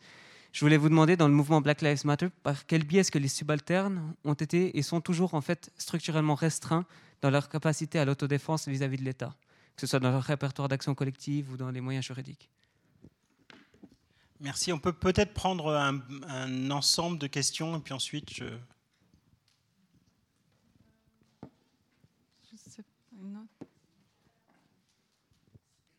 est-ce que la police a des formations euh, dans le sens de la sociologie ou, d'autres éléments qui permettraient un petit peu plus de compréhension des problèmes que se pose à la société et une ouverture d'esprit. Euh, est-ce qu'il y a des tentatives euh, donc de formation, de post-formation D'autres questions dans le même ordre de domaine? Une tribune a été publiée aux États-Unis par 150 euh, intellectuels et diverses personnes sur le thème du racisme. Et euh, je voulais savoir euh, ce que vous en pensez et quel impact elle a eu. Cela d'autant plus qu'elle a été publiée dans un journal qui n'est pas celui qui est lu par tous les Américains, c'est Harper's Magazine. Qu'en est-il euh, Qu'en pensez-vous?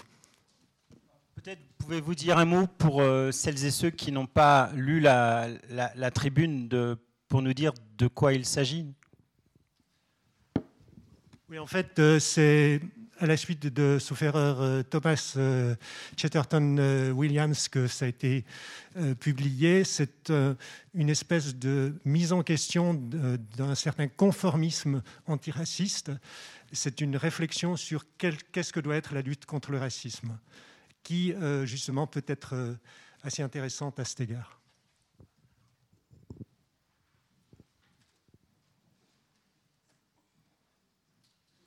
On continue ou vous voulez...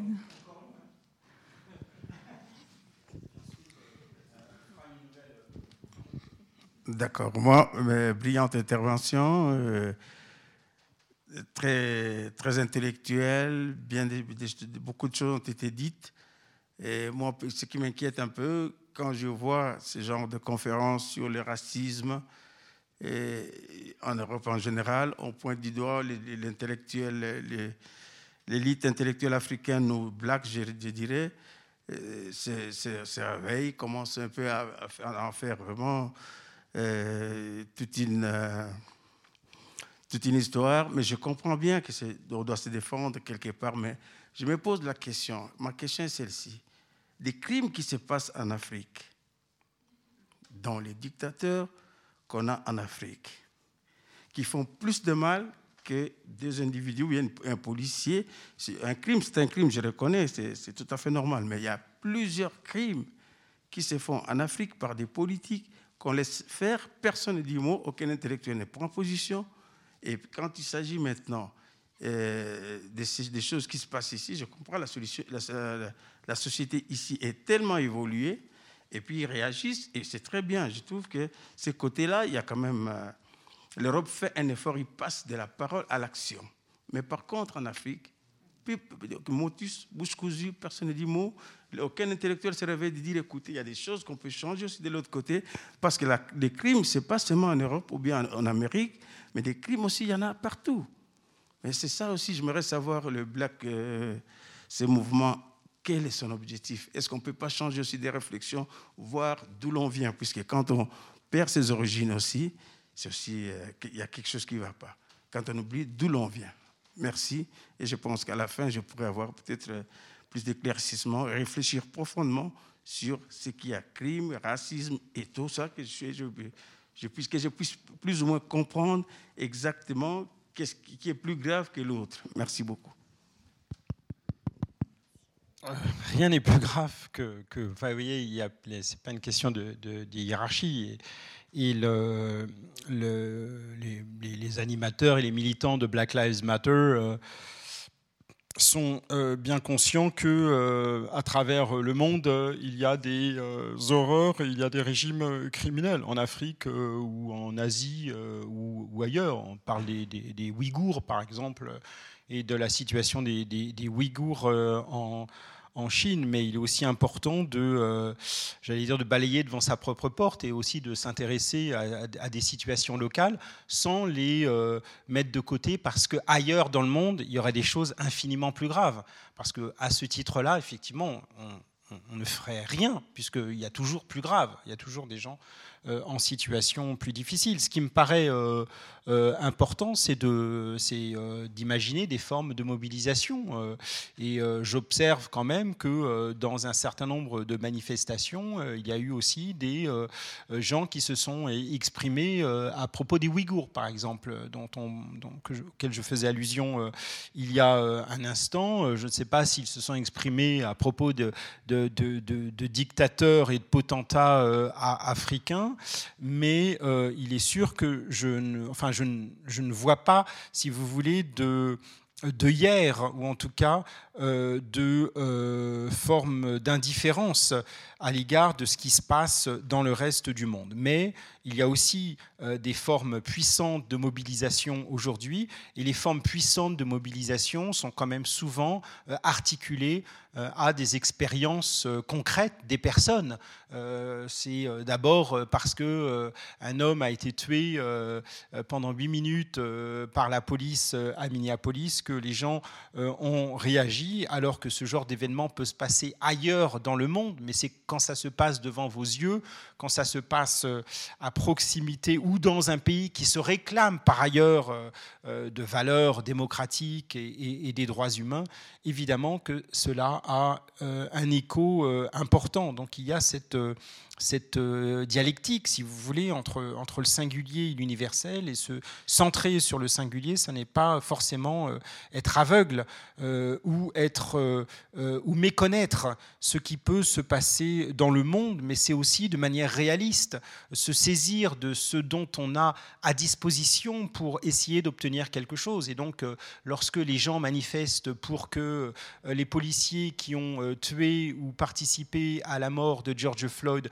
soient euh, inculpés, ils le font parce qu'ils ont aussi la perspective raisonnable que cette inculpation puisse survenir. Et c'est ce qui s'est passé. Tandis que euh, s'ils manifestent pour euh, les Ouïghours ou pour euh, telle autre situation intolérable dans le reste du monde, évidemment que cette perspective de réaliste d'obtenir quelque chose sera extrêmement floue. Hein. ça peut avoir une dimension symbolique et principielle, mais les grands mouvements sont aussi mus par des perspectives qui sont des perspectives palpables du point de vue des résultats que l'on peut obtenir.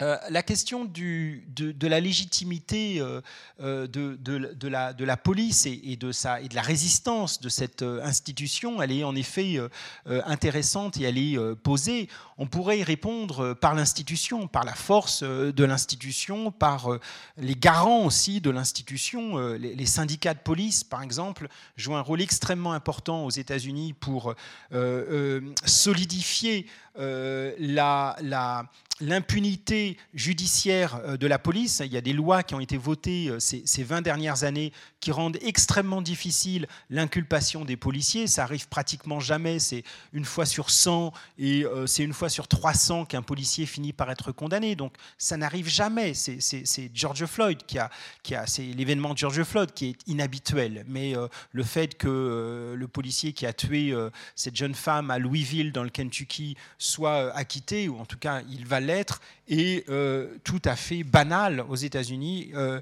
les policiers ne sont jamais euh, inquiétés. Et donc là, il y a bien un arsenal, un mur juridique qui a été construit et qui rend très très difficile la, la, moindre action avec des syndicats extrêmement sourcilleux sur, sur ces questions.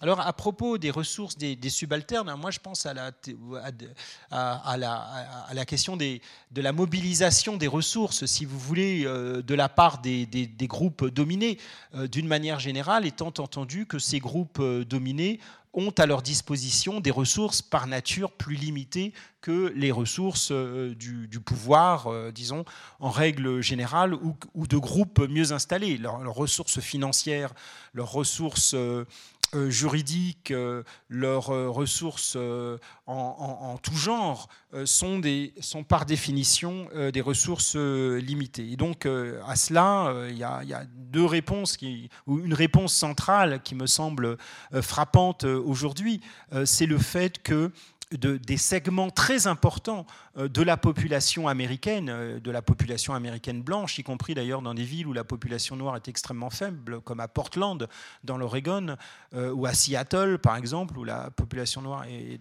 inférieure à 5%. eh bien, ces segments-là se sont joints au mouvement. et donc là, il y a bien quelque chose qui se passe, et c'est la question des alliances politiques qui est décisif dans ce qui se passe aujourd'hui, qu'on n'a pas connu depuis le, début des années 60 c'est que euh, les sondages le montrent encore d'ailleurs, une majorité d'Américains, une très large majorité du côté de la jeunesse américaine, américaine supporte le mouvement antiraciste actuel.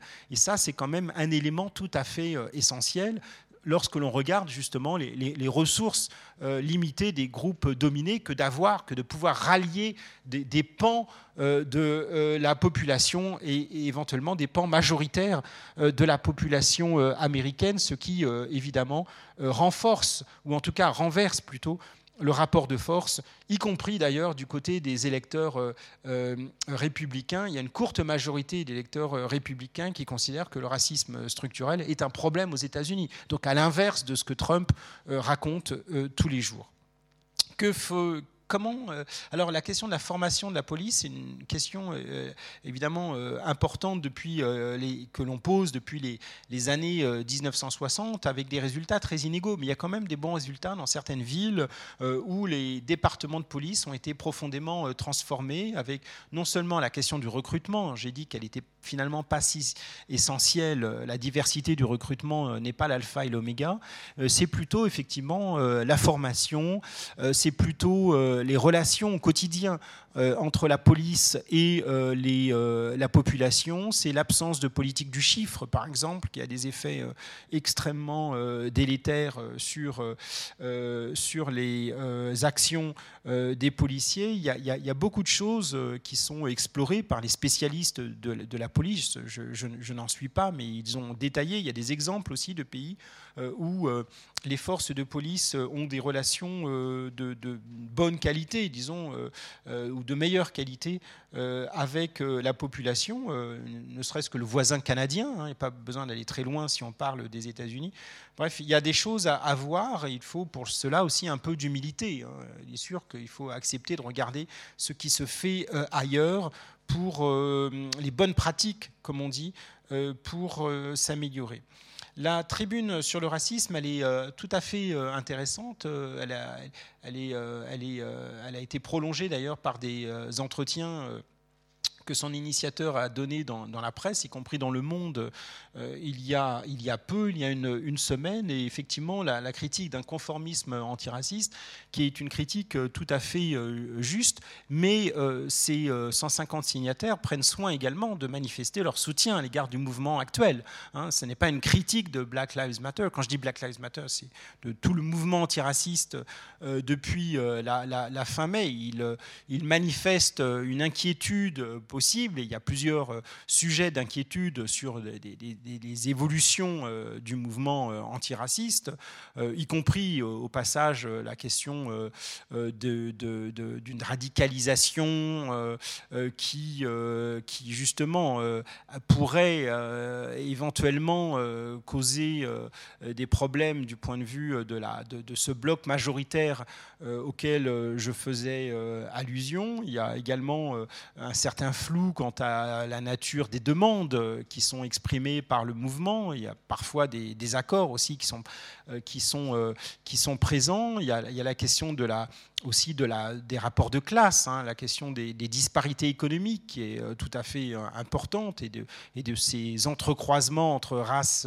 et classe. Est-ce que parfois les enjeux ne sont pas prioritairement des enjeux de classe plutôt que des enjeux de race? Voilà des questions qui sont posé de façon, je trouve, euh, très, très juste. Et euh, il, a, il, est sûr qu'il faut, euh, dans les mouvements antiracistes, aussi juste, disons, soit, et aussi légitime, il faut des questions, il faut des remises en cause, et il faut une, une critique. Et, cela ne, ne, ne, me semble pas être un facteur d'affaiblissement je dirais, mais plutôt un facteur démocratique euh, qui euh, fait que les mouvements sont euh, susceptibles de, résister dans le temps parce que ce sont des mouvements ouverts et que ce sont des mouvements qui ne se pensent pas, et je crois que c'est le cas quand même à l'heure actuelle, qui ne se pensent pas contre, ils se pensent contre des violences,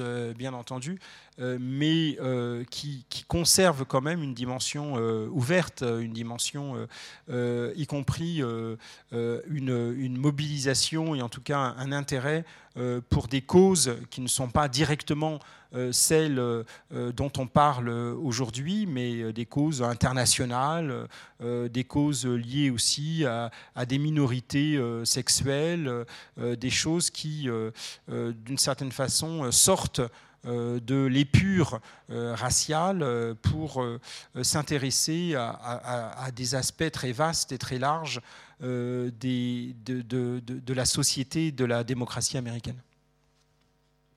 Il y a toute une série de questions, alors je vais les faire dans l'ordre de celles que j'ai. Bonsoir. Alors j'ai une question. Est-ce que vous avez posé la question à vous-même pourquoi le racisme contre les blacks, mais par exemple, il n'y a pas de racisme contre les blanches euh, avec les yeux bleus, par exemple? Et, est-ce que, comme vous savez, euh, ça fait des années dans l'histoire, il y avait des mille ans, mille, ans et 437 ans, il y avait cette histoire de racisme, des, des esclaves et tout. C'est quoi la cause derrière ça? Parce que si on ne sait pas la cause, on ne peut pas faire une solution. Merci. Comment, oui, ça, va être difficile parce qu'on a un quart d'heure. Je vais les prendre dans l'ordre que j'ai vu. Donc là, il y en avait une oui, alors moi je voulais dire qu'il y a eu une manifestation à la Chaux-de-Fonds au mois de juin. il y avait 200-300 personnes sur la place Espacité. C'était une place colorée. C'était un petit peu des autres personnes que d'habitude dans la rue. Et puis l'autre chose, je trouve intéressante dans ce que vous avez dit, la deuxième euh, euh, idée du, mouvement, c'est qu'il n'y a pas de chef donc c'est plus horizontal et je trouve cette dynamique-là très intéressante. La grève pour le climat, c'est comme ça aussi. Et euh, je pense que nous, qui sommes plus âgés, c'est important qu'on soit à l'écoute de ça et qu'on soit attentif. Et par exemple, notamment les journalistes, je trouve qu'ils ils cherchent toujours la personne qui est derrière, toujours mettre le nom, alors que, que ces mouvements-là veulent euh, justement être horizontaux et ça doit être porté par tout le monde. Et je pense que nous, on a un rôle à jouer pour soutenir ça. Bien, ben là, après, je vais vers les autres questions. Bonsoir. Euh, moi, ce que je me demande, c'est euh, quelle stratégie adopter aujourd'hui euh, par rapport à la violence ou la non-violence, que ce soit aux USA ou en France ou en Suisse? Donc voilà, votre avis par rapport à la non-violence. Une question là, une qui était là. Et puis encore une nappe, et après on arrête. Merci beaucoup. J'aimerais revenir sur la, question des mobilisations. Euh, ce qui me fascine, disons, dans, cette grande fresque, c'est à la fois, disons, la, permanence, évidemment, euh, des discriminations, des violences policières, et en même temps l'irrégularité des phénomènes de mobilisation et d'indignation. Comment, historiquement, disons, expliquez-vous cette irrégularité. Et finalement, qu'est-ce qui fait qu'à un moment donné, il y a véritablement euh, mobilisation?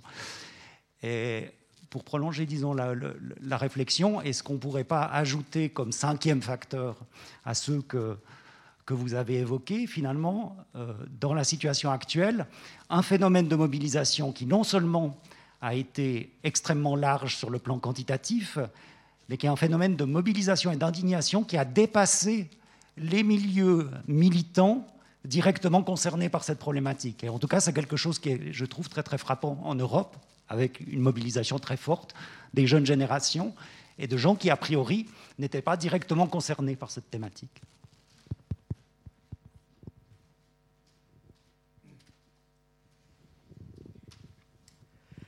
Oui, alors euh, je tiens à remercier M. Ndiaye pour son excellente euh, présentation vous avez déclaré dans une interview dans Le Temps cet été euh, en fait, vous vous posiez la question de savoir si les Noirs euh, devaient encore payer un impôt sur la couleur de la peau. J'aimerais avoir quelques éclaircissements sur cette affirmation. Et puis, euh, voilà, Madame a relevé tout à l'heure qu'il y a eu une manifestation à Chaux-de-Fonds. Effectivement, nous avons rendu hommage à ces trois trois personnes décédées euh, à cause de la couleur de leur peau, parce que c'est bien ça le problème. Euh, donc euh, ici aussi, le phénomène existe. Nous avons un Africain qui a été tué à Lausanne et dont son avocat se bat encore pour prouver la véracité de, de cette barbarie parce qu'effectivement, on n'a encore pas pu prouver qu'est-ce qui a été à l'origine de ce décès. Euh, j'aimerais aussi savoir quel est votre point de vue sur ces manifestations qui se sont déroulées cet été.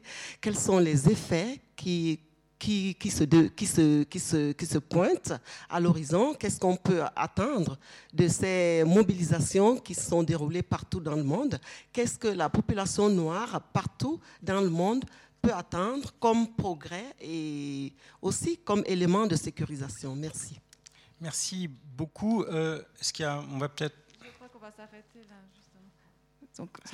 Euh, alors la, question du, pourquoi du, racisme et notamment du racisme anti-noir, elle est, euh, évidemment historiquement ancrée dans des rapports de pouvoir. C'est-à-dire que la question du racisme, elle est inséparable du, système d'exploitation et en particulier de la question euh, de, la question de l'esclavage et, des traites. Hein. ça, c'est vraiment central. C'est-à-dire que il, est, inexact de penser que euh, le racisme existerait depuis toujours et, serait euh, consubstantiellement lié à l'humanité. Hein, il y a la question de la couleur de peau, par exemple, qui est un marqueur très très central. Euh, c'est une, une, question qui apparaît vraiment qui, avec force euh, à partir du, XVIe siècle, qui est, qui est, théorisée surtout au XVIIe siècle, avec l'idée des races. auparavant, des couleurs de peau différentes, mais le marqueur social n'a pas du tout la même importance. Vous voyez, à l'époque, euh, y compris au Moyen Âge, mais pour l'époque antique, il y, a des, il y a des débats entre historiens pour savoir si tel ou tel grand personnage avait la peau noire ou pas, parce que les textes ne le précisent pas, parce que c'est pas quelque chose qui importe, c'est pas une, dimension, si vous voulez. Et il arrive un moment dans l'histoire des hommes où la, couleur de peau devient essentielle. Et elle dit tout des hommes. Voilà. C'est pas la couleur des yeux, c'est pas la couleur des cheveux, c'est la couleur de la peau. Et elle a permis, qui se distribue de façon différente, évidemment, euh, de, la couleur des yeux et des, cheveux, mais elle a permis, euh, elle a justifié, elle a légitimé la, mise en place hein, d'un système euh, à grande échelle, qui est évidemment le système de la traite transatlantique. Hein. Il, y a une parente, il y a une proximité extrêmement forte entre traite, esclavage et puis apparition des races, et notamment de cette race noire à qui on va prêter des caractéristiques qui sont des caractéristiques de servilité, qui, vont justifier l'immense effort, si vous voulez, par lequel les savoirs sur l'homme se sont organisés, au fond, euh, pour penser et pour justifier, y compris euh, les savoirs religieux, pour justifier euh, la colonisation et puis surtout l'exploitation des esclaves. Donc ça, c'est vraiment quelque chose de tout à fait euh, euh, déterminant tout à fait central euh, dans l'histoire. Euh, l'esclavage existe depuis toujours, bien entendu, euh, depuis l'Antiquité, mais avant le, XVIIe siècle, enfin disons la fin du XVIe, l'esclavage avait toutes les couleurs de peau. Hein. Il n'était pas associé à une race en particulier, comme on peut le voir dans les grands marchés aux esclaves du, XVe siècle, du côté de Malte ou, de Chypre. Les esclaves viennent de partout. D'ailleurs, l'étymologie d'esclaves, c'est slave, hein, parce qu'il y avait beaucoup d'esclaves qui venaient de régions qui correspondent aujourd'hui à l'Ukraine, à, la Roumanie, euh, etc. Euh, vous avez raison sur la, force du mouvement actuel, pas de chef, et au fond, on pourrait dire que la, jeunesse mondiale, ou en tout cas une partie de la jeunesse mondiale, se socialise hein, politiquement depuis quelques années autour de trois grandes questions. Qui sont liées. Et ces trois grandes questions qui, sont structurantes pour les jeunes. Il suffit de parler avec des lycéens, il suffit de parler avec des jeunes étudiants. c'est un, la question de l'environnement. Euh, ça, c'est absolument euh, central. Et vous avez vu les grandes manifestations euh, pour l'environnement qui, qui, mobilisent la jeunesse et qui donnent beaucoup d'espoir d'ailleurs, parce qu'on voit bien que c'est quelque chose de central. deux, la question de l'égalité homme-femme. Hein, la question MeToo en général, avec en particulier les, jeunes femmes euh, que j'admire beaucoup, qui sont mobilisées, qui sont attentives euh, à ces questions. Elles sentent bien et elles ont raison que ce sont des questions qui vont en partie déterminer leur vie, leur trajectoire professionnelle, leur vie privée, euh, etc. Et puis la troisième chose, le troisième élément de, socialisation de la jeunesse mondiale, y compris de la jeunesse suisse, je pense, c'est la question de l'antiracisme. Hein. Et d'ailleurs, il y a des liens, quand on regarde de près, en faisant un peu de micro-géographie euh, à l'échelle des villes, eh bien, il y a des liens entre ces trois mouvements. Dans, des villes des États-Unis que j'avais un peu étudiées, dans le Vermont par exemple, on voit bien que ce sont des, lycéens qui étaient auparavant engagés dans le mouvement euh, sur l'environnement, MeToo, et puis qui ont, qui ont, et dont la socialisation politique s'est prolongée du côté de l'antiracisme à partir de, du meurtre de George Floyd. Donc il y a des continuités, il y a des continuums euh, de mobilisation dans cette jeunesse sur ce, autour de ce triangle, si vous voulez, euh, politique qui me semble être extrêmement présent euh, aujourd'hui et qui mobilise les jeunes de façon tout à fait, tout à fait flagrante dans les démocraties, sur la question de la non-violence, euh, ben moi je, suis euh, tout à fait king euh, de ce point de vue-là. C'est-à-dire, la, violence n'est possiblement légitime et, efficace que dans des régimes pour qui la vie humaine n'a aucune espèce d'importance. Et donc, il est absolument essentiel euh, y compris aux États-Unis, mais il y a beaucoup à dire sur la démocratie américaine, bien entendu, mais toutes les démocraties ont leurs faiblesses. Mais il, me paraît absolument essentiel de, penser, euh, ne serait-ce que de manière tactique d'ailleurs, euh, la dimension radicalement non violente des mouvements de protestation. si on était en Corée du Nord, ce serait une autre affaire. Mais on est euh, en Suisse, on est en France, on est euh, aux, États-Unis, et je pense que c'est euh, dans cette direction qu'il faut aller de façon presque comme un, absolu, en tout cas quelque chose de très, très catégorique. Euh, sur les irrégularités des, mobilisations, c'est vrai, vous avez raison, les irrégularités dans, le temps, hein, avec des, mouvements forts et des mouvements, faibles. Alors, euh, je ferai deux remarques. Un, euh, c'est les historiens du mouvement pour les droits civiques parlent aujourd'hui du long mouvement pour les droits civiques, c'est-à-dire qu'ils ils, ils, en, ils en font une longue histoire à travers euh, tout le XXe siècle pour expliquer que le XXe siècle, c'est l'histoire du mouvement pour les droits civiques, elle est, euh, elle est, elle est, elle est, elle est centenaire en, quelque sorte, avec des mouvements d'intensité et des mouvements plus bas, mais jamais de non-existence. C'est-à-dire que ça ne, ça ne naît pas de rien, hein, c'est plutôt des mouvements d'intensification et puis des, mouvements, des moments où ça retombe. Et donc, évidemment, ce qui est intéressant, c'est d'essayer de, de, comprendre pourquoi euh, il y a des phénomènes d'intensification, et là, il y a plein de choses qui se croisent. Il y a, euh, par exemple, pour le milieu des années 50, euh, la question assez et, obsédante d'ailleurs euh, à cette époque d'un pays, les États-Unis, qui se réclament de la démocratie, de, la civilisation face euh, au communisme soviétique euh, et à la barbarie stalinienne ou post-stalinienne, comment tenir bon et comment faire face au mouvement de décolonisation qui s'amorce pour maintenir les positions des États-Unis dans le monde alors que les États-Unis ont ce problème à la maison qui ruine leur discours démocratique. Et là, on voit bien au sein de l'État américain les, tensions qu'il y a avec le monde des diplomates, par exemple, qui est très sensible à ces questions face à d'autres euh, représentants de l'État américain. Donc, voilà, par exemple, un élément euh, qui, permet de comprendre euh, enfin, des, formes de, mobilisation dans l'État qui n'est pas une chose homogène. La question de la Cour suprême aussi et des évolutions parfois hasardeuses, parfois liées un peu au hasard de la Cour suprême avec la nomination d'un président de la Cour suprême, Earl Warren, à partir de 51 par Eisenhower, qui a fait la plus fichue erreur de sa vie, a-t-il raconté ensuite, qui va transformer la Cour suprême et faire de la Cour suprême une cour qui va pas être attachée seulement à la défense de la propriété, mais à la défense des droits humains. C'est ce que la Cour suprême a été pendant longtemps. C'est plus le cas maintenant, mais elle l'a été pendant plusieurs euh, décennies. Et puis euh, ensuite, il y a aussi euh, des éléments plus factuels et plus conjoncturels euh, liés à, des hommes, à des personnalités. Euh, King est une personnalité euh, essentielle qui permet de comprendre aussi ce qui se passe à Montgomery en, 1900, en 1956.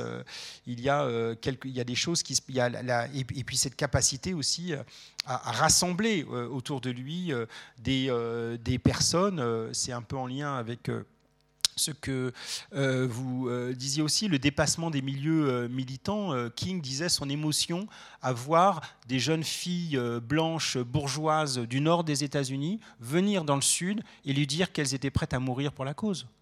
Et là, il, en était stupéfait et très ému, parce que des jeunes filles dont la vie n'avait rien à voir avec ce dont il était question. Un, dernier mot, parce que je, suis trop bavard, décidément, vraiment.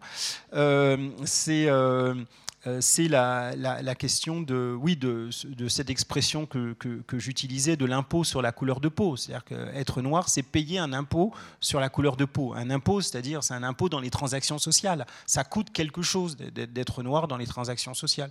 Ça coûte quelque chose quand on veut louer un logement, quand on, euh, du point de vue des discriminations, etc. Donc on peut analyser la, la question presque dans une perspective un peu économique, si vous voulez. Euh, en tout cas du point de vue de...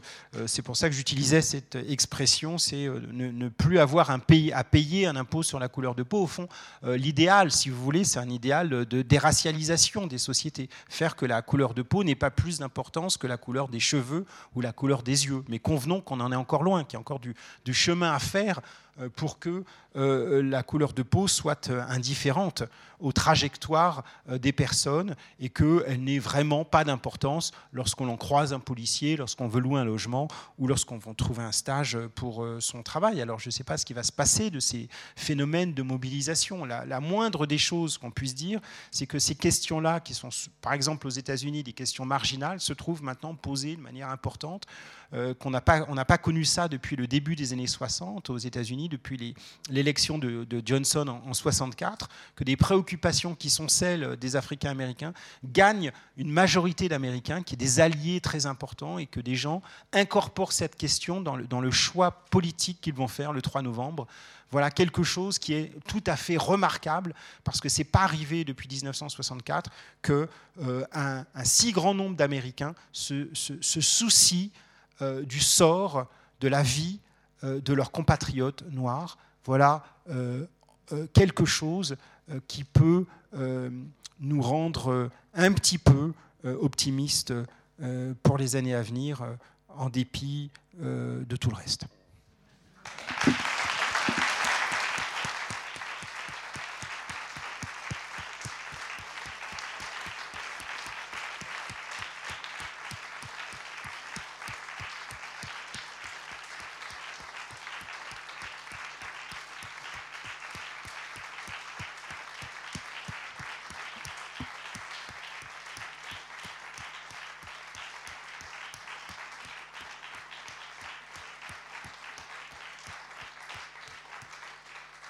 Au revoir, désolé. Pour... Merci pour votre patience. Une magnifique conclusion. Bonne fin de soirée. Et encore merci infiniment d'être venu.